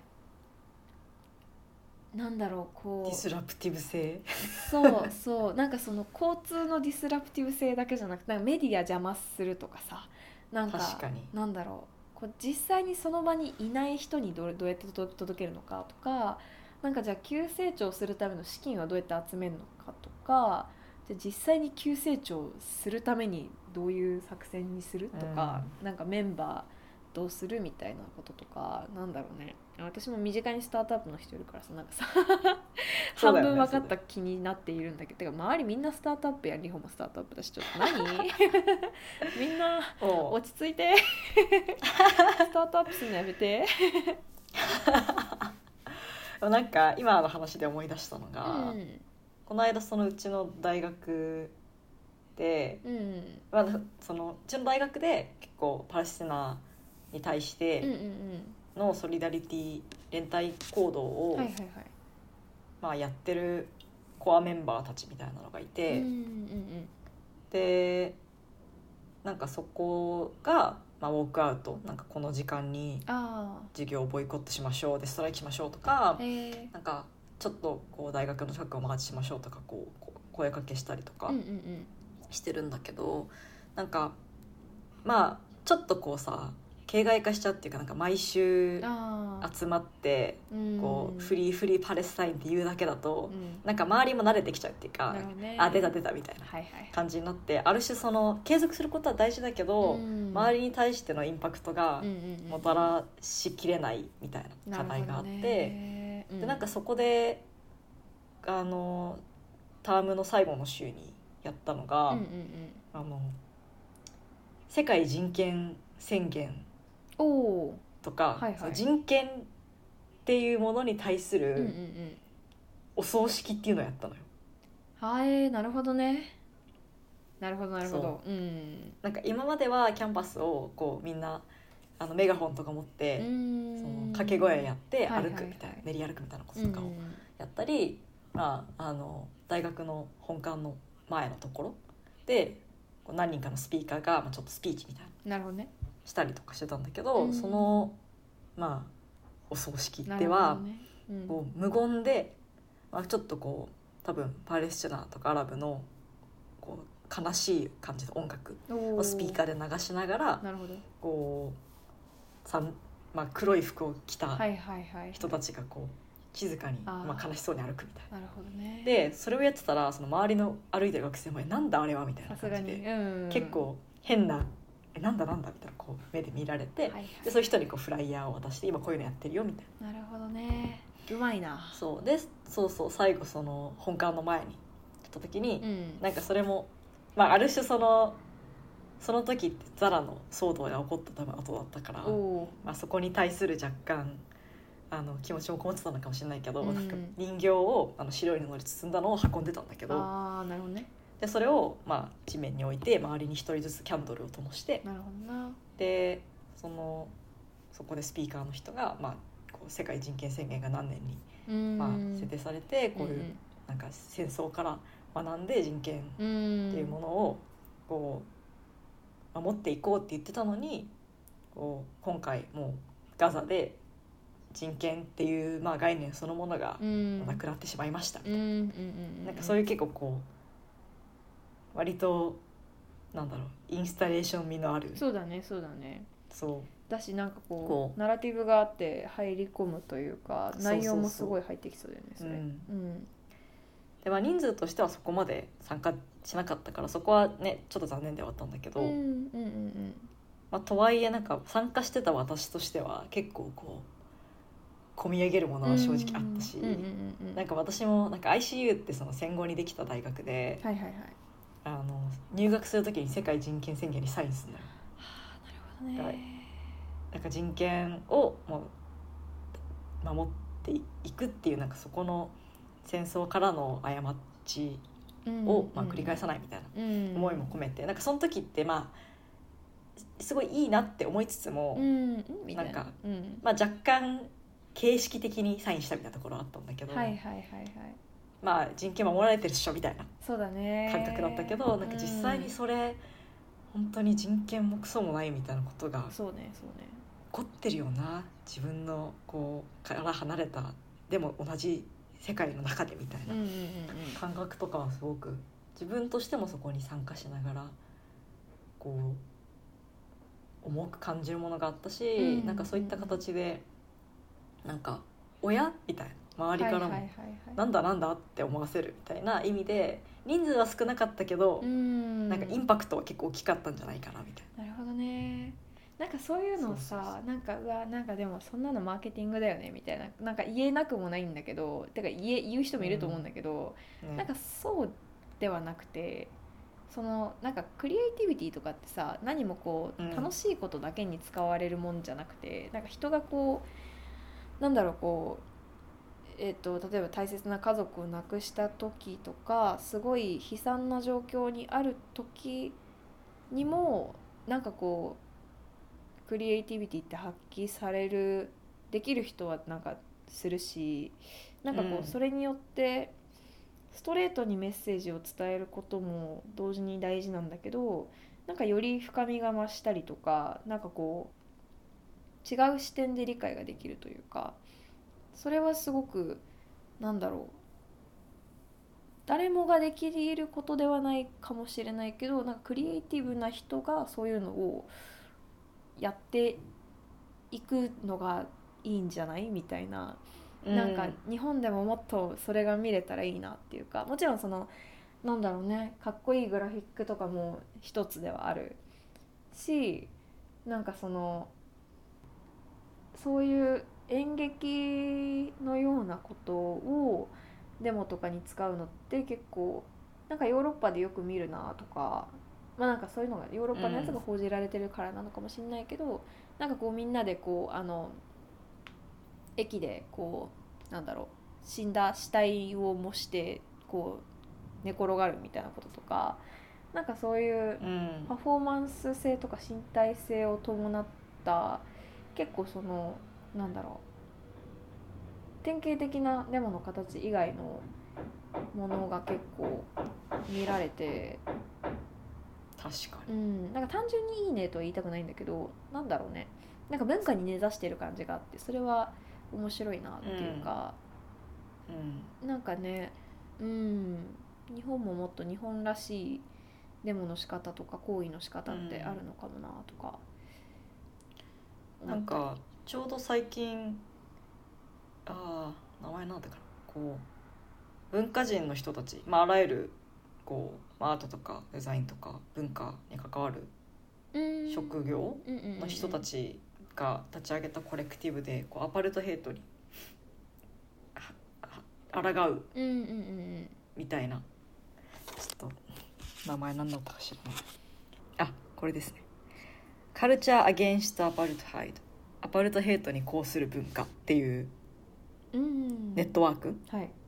で、まあ、インスタグラムのアカウントを見てるんですけどうん。そこのあのバイオの部分自己紹介文のところに書いてあるのは、まあ、これはそのパレスチナで起こっていることを受けて結成されたものなので、私たち一人一人がパレスチナでの大量虐殺と民族浄化を止めることを早急な課題としこの問題の根幹にある占領やアパルトヘイト体制あらゆる抑圧に抗う文化を主体的に創造する小さな人々のネットワークですっていう、まあ、取り組みで。なんか、まあ、話を聞いててふとこれを思い出したんだけど、まあ、これはそのいろんなこう文化に関わる仕事をしてる人とかがいてやっぱりそのクリエイティブであるでそのクリエイティブな形で発信することができるっていうのは、まあ、ある種の特権だよねっていう中でじゃあそのクリエイティビティを使ってで、まあ、ある程度例えばファンがいる人もいるし、うん。まあ、別にその人に特化したファンがいなくてもでもやっぱりクリエイティブな何か創造物を作ることでそこで影響される人って絶対にいるから、うん。なんかそういう自分が持ってる力をもっとこの問題に対して使っていこうよみたいなはいはいはい感じのこう宣言ではいなるほどね。なんかそうだよねって思った。そうだよね。確かにな。自分の職業スペシャルスキルを通してアプローチできたらすごいいい。うん。そうなね。それを通じて実際にどうアパルトヘイトが解体されるのかそのなんかロードマップ的なのも気になるというかそうなんだよね、いやなんかそこすげえ大事だなって今日の話で思ったわ。今日の話のテイクアウェイだそれ、なるほどね。若干そのビジネスマインドじゃないけどさ、うん。うんうんうんなんか大事だよね。測ること。っていうかなんかそのなんだろうね。いや私もなんか多分ちょっと前まではいやなんかそういう姿勢がすごい大事みたいなこうそういう姿勢を表すことすごい大事。なんか連帯するの大事だしこう広く伝えることすごく大事、市民の力市民のなんか知識みたいな方の推しだったんだけど完全に。なんかでもそれで本当に政治が動かないのであればなんか動くようにちゃんと仕向けないといけないしそれを測らないといけないんじゃないかなってちょっと思い出していて、そうなんだよね。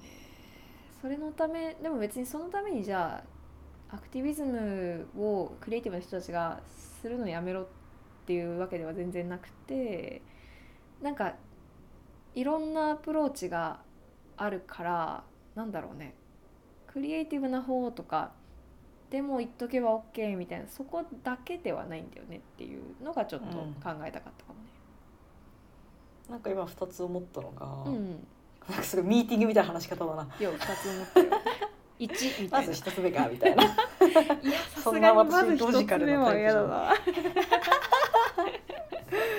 あの忘れないようにねあの2つ言いたいことあります。わかるね。だったんだけど。自分のためあれはメモ。メモ。そうそうそうそう。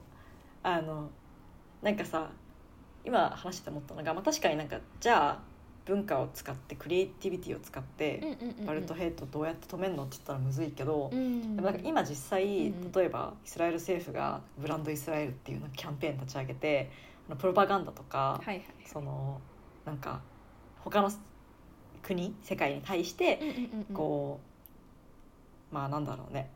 いやうちら先進的な国だよみたいな。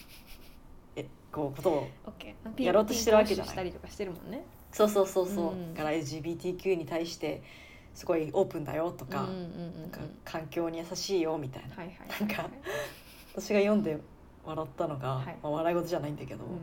こうイスラエルの兵士はうんなん。か何パーセントがビーガン？みたいな、か環境にも優しいみたいな。でなんかビーガン食がちゃんとミリタリーで用意されてるよみたいな。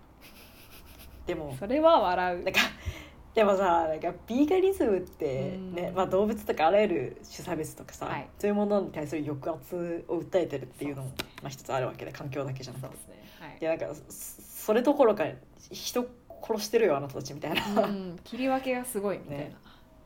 そうそう。だからそういうのはあマジかって感じだけど、まあ、とにかくなんかそういうのもさ、うんうんうんまあある程度そのメディアとかこうクリエイティブ、まあ、ビジュアルとかを使ったりとかしてうんうんうんうん。発信してたり。確かにするっていうのを思うとなんかそこに対して「いやいやちゃいますやん」みたいな、そこに対抗する形で、うん。なんかさらにクリエイティブを使って真実を伝えていくとか、オルタナティブな未来を描いていくみたいな。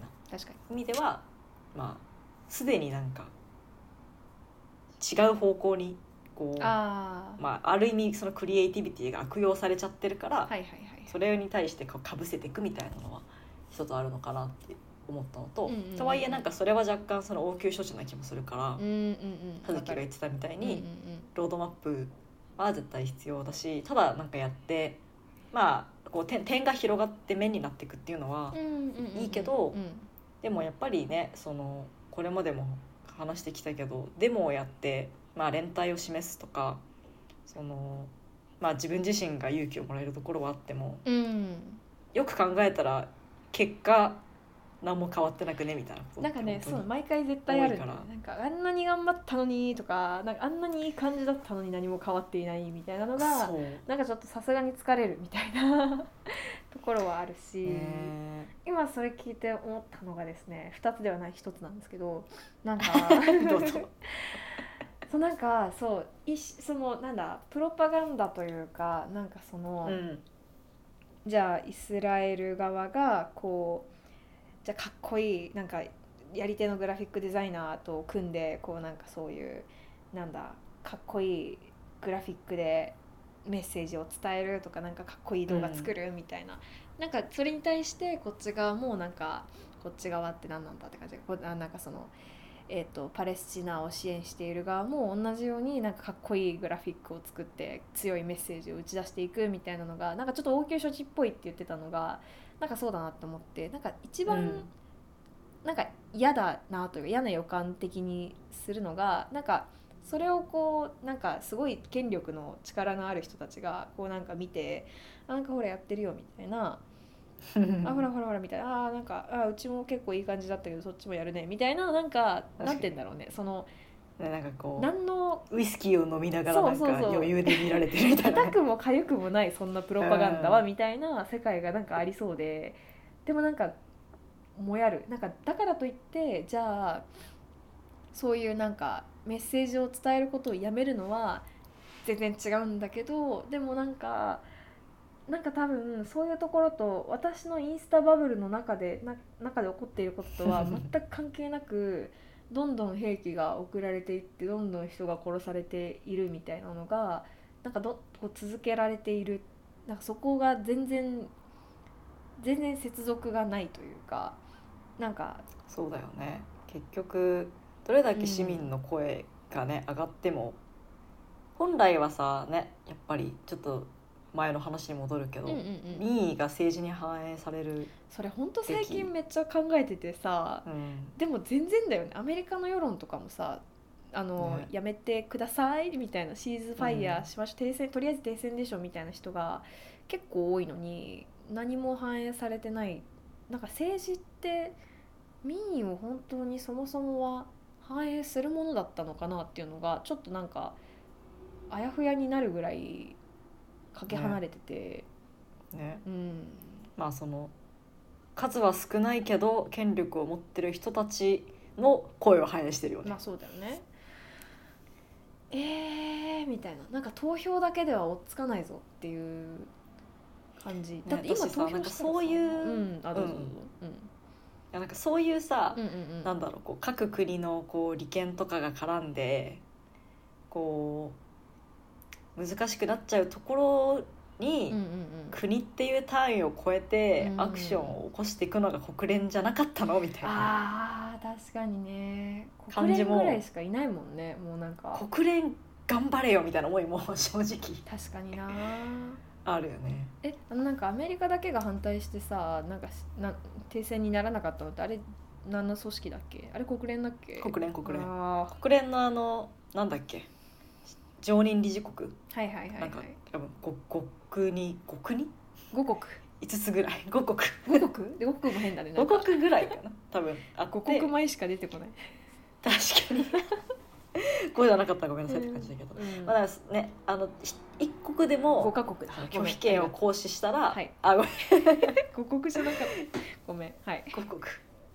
そっか。1個でも。一国でも拒否権を行使したらその満場一致じゃないからなるほど、ね、それが通らないっていうルールになってるけどでもそのさ選ばれてる常任理事国っていうのがさ、うんうんうん、まあアメリカだったりとか多分中国だったり、はいはいはい、ロシアはもういないのかな。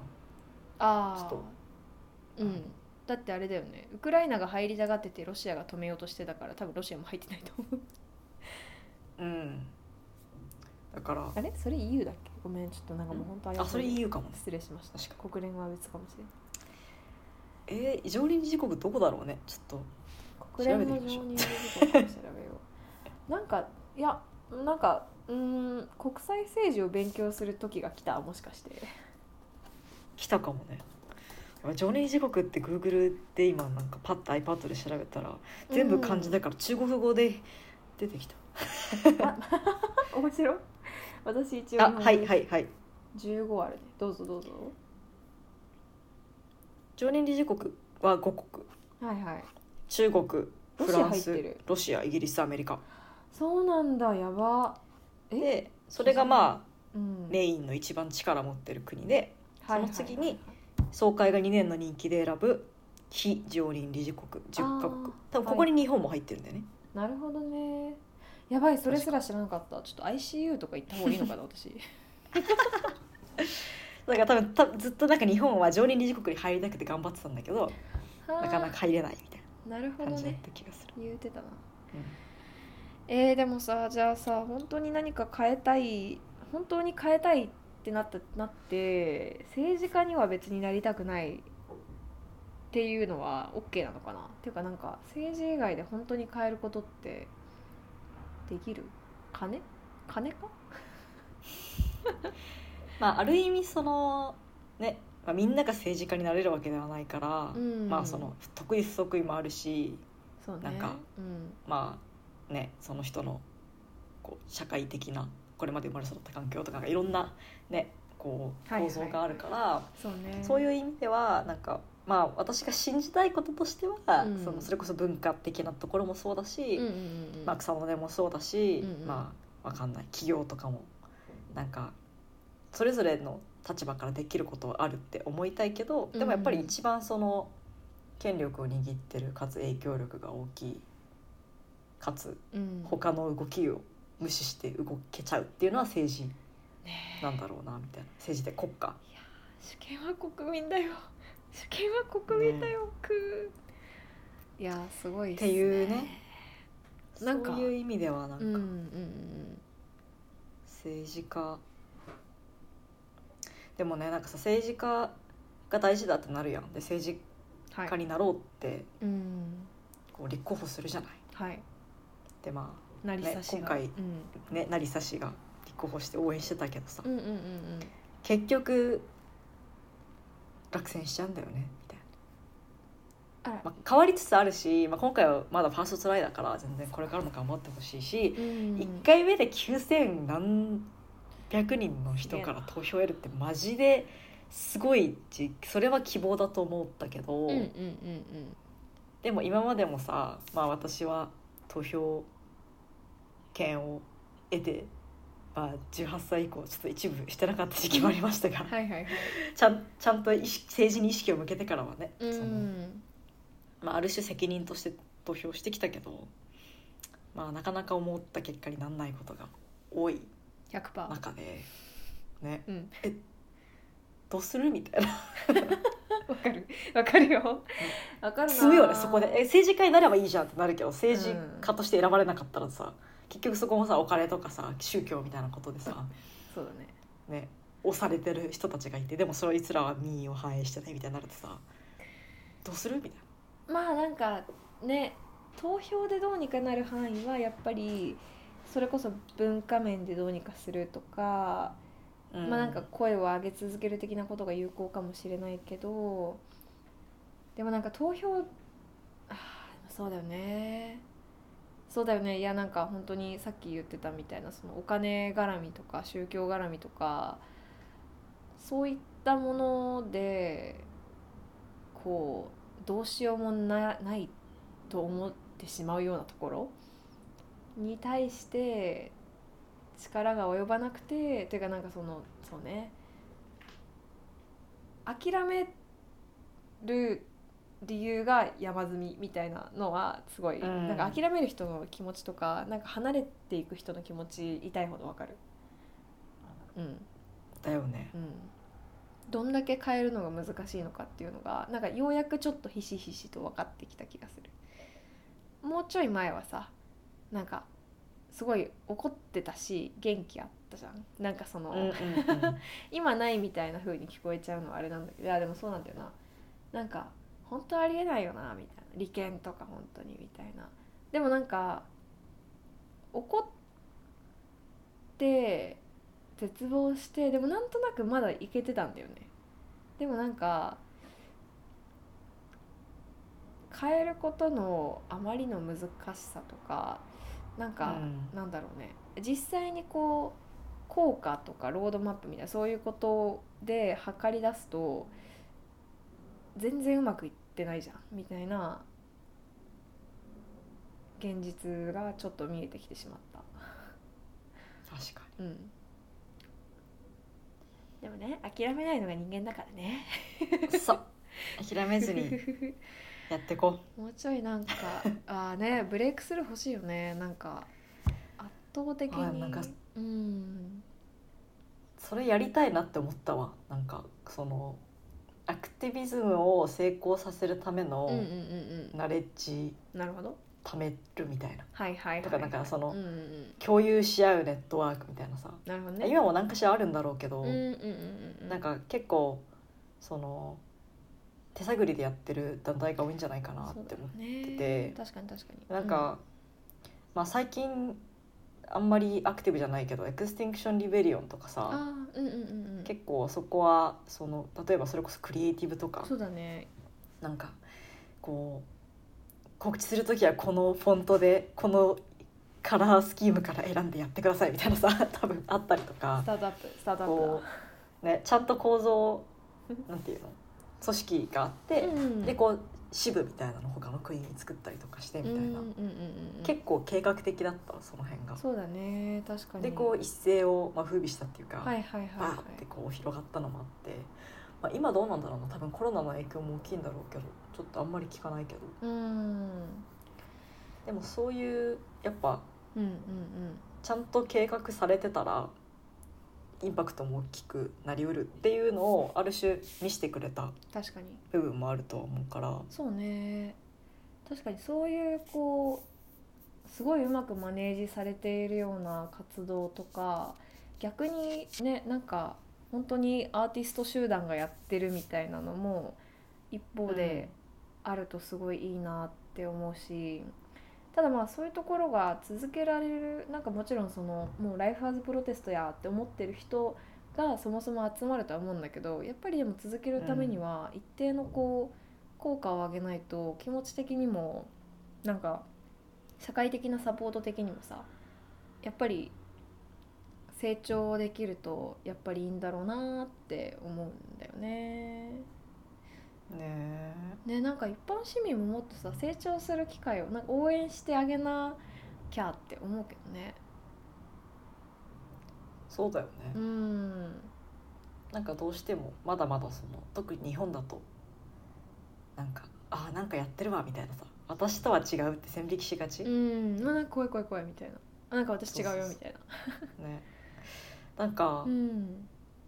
そのロンドンで何回かデモに参加して思ったのは、うんうんその結構デモで街歩いてるとこうバス、まあ、電車電車じゃないトラックのうん。うん運転手とか、えあと普通に車乗用車で運転してる人とかがなんか掛け声に合わせてクラクション鳴らしてくれたりとか、ー、えー、なんか あと通る場所のこう建物、うんうんうん。なんか2階とかの窓開けて手振ってくれたりとか、えこう一緒にちょっと掛け声を通りすがりがけに言ってくれたりとか、ー、はいっはいはいはい。ていうのが結構あってな、るほどね。なんかそういうその自分はそのまあデモに参加してないけど、うんうんうんうん。でもなんか一緒にソリダリティを示すみたいななるほどね。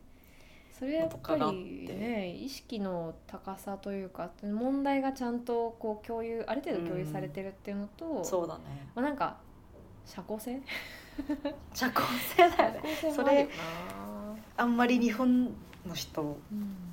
やるのあんま想像できないっていうかね。日本で関西ならいいんちゃう？車がえなんで？関西ならまだいいんじゃない？私毎回ね大阪行ってびっくりするんですよ。なんかもうどんだけこうあの知らない人同士が声をかけられていることに超びっくりする。あそっか、あ確かに東京だとあんまないわうんないっす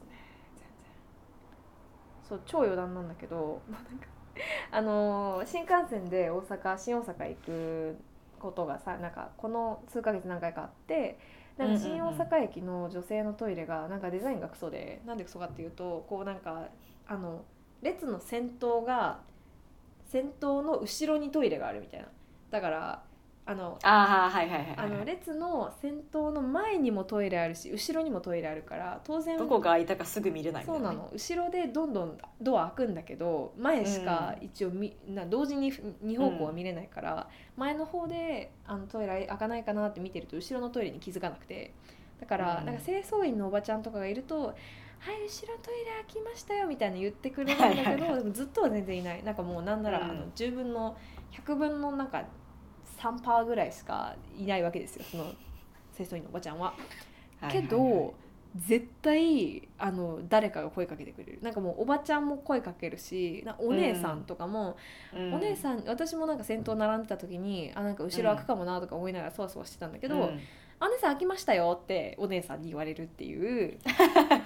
あありがとうございますみたいな感じで行くみたいな。なんかねあの何？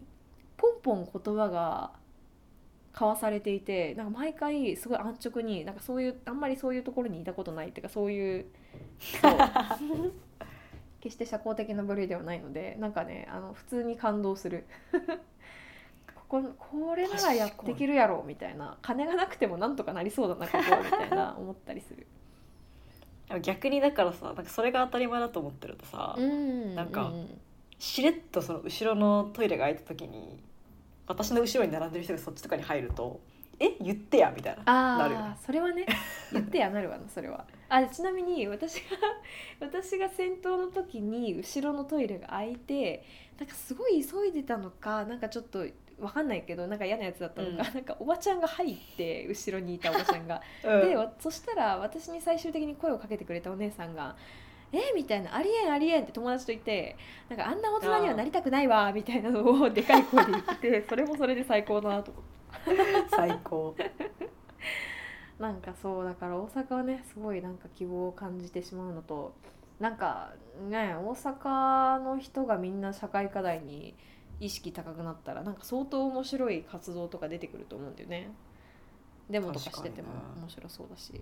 うんいいと確かにちょっと大阪スピリット大事にしていくわ。ね持って生まれてんならもうそれは宝ですよ。ぜひ。なんか小さい人たちの活動のなんかと実際のなんか実際のっていうかそのなんか大きな政治みたいなののこう折り合いのつけ方みたいなのはなんか若干考えられた気がする、そうだね。私もなんかうんもともと草の根を学生時代まあ葉月もだけど、うんうんうん。やってた身として一回草の根の影響力ちっちゃってこうがっかりした経験を持って いて、うんうんまあうんうん。でもちょっとねでもじゃあ何の影響力もないっていうのは時期尚早っていうか。そうだよね。うんうんうんそのあたりのこととかもね。話せたのが良かったですね。よかったですはい、はい、もう声がありです。ちょっと2024年の。あ方それもねやっぱロードマップ的なね。ああのロストラテジーをね。ううふ やばいやばいやばい。ちょっと仕事も頑張ってあのポッドキャストに活かせる知識を増やさないといけないな。ぜひ、ぜひ。まあ、来年も、うん。まあ、うちらもバーンアウトしない程度に楽しく。本当にそれです。楽しく。やっていきましょう。続けましょう。イエイイエイ。じゃあ。ありがとうございました。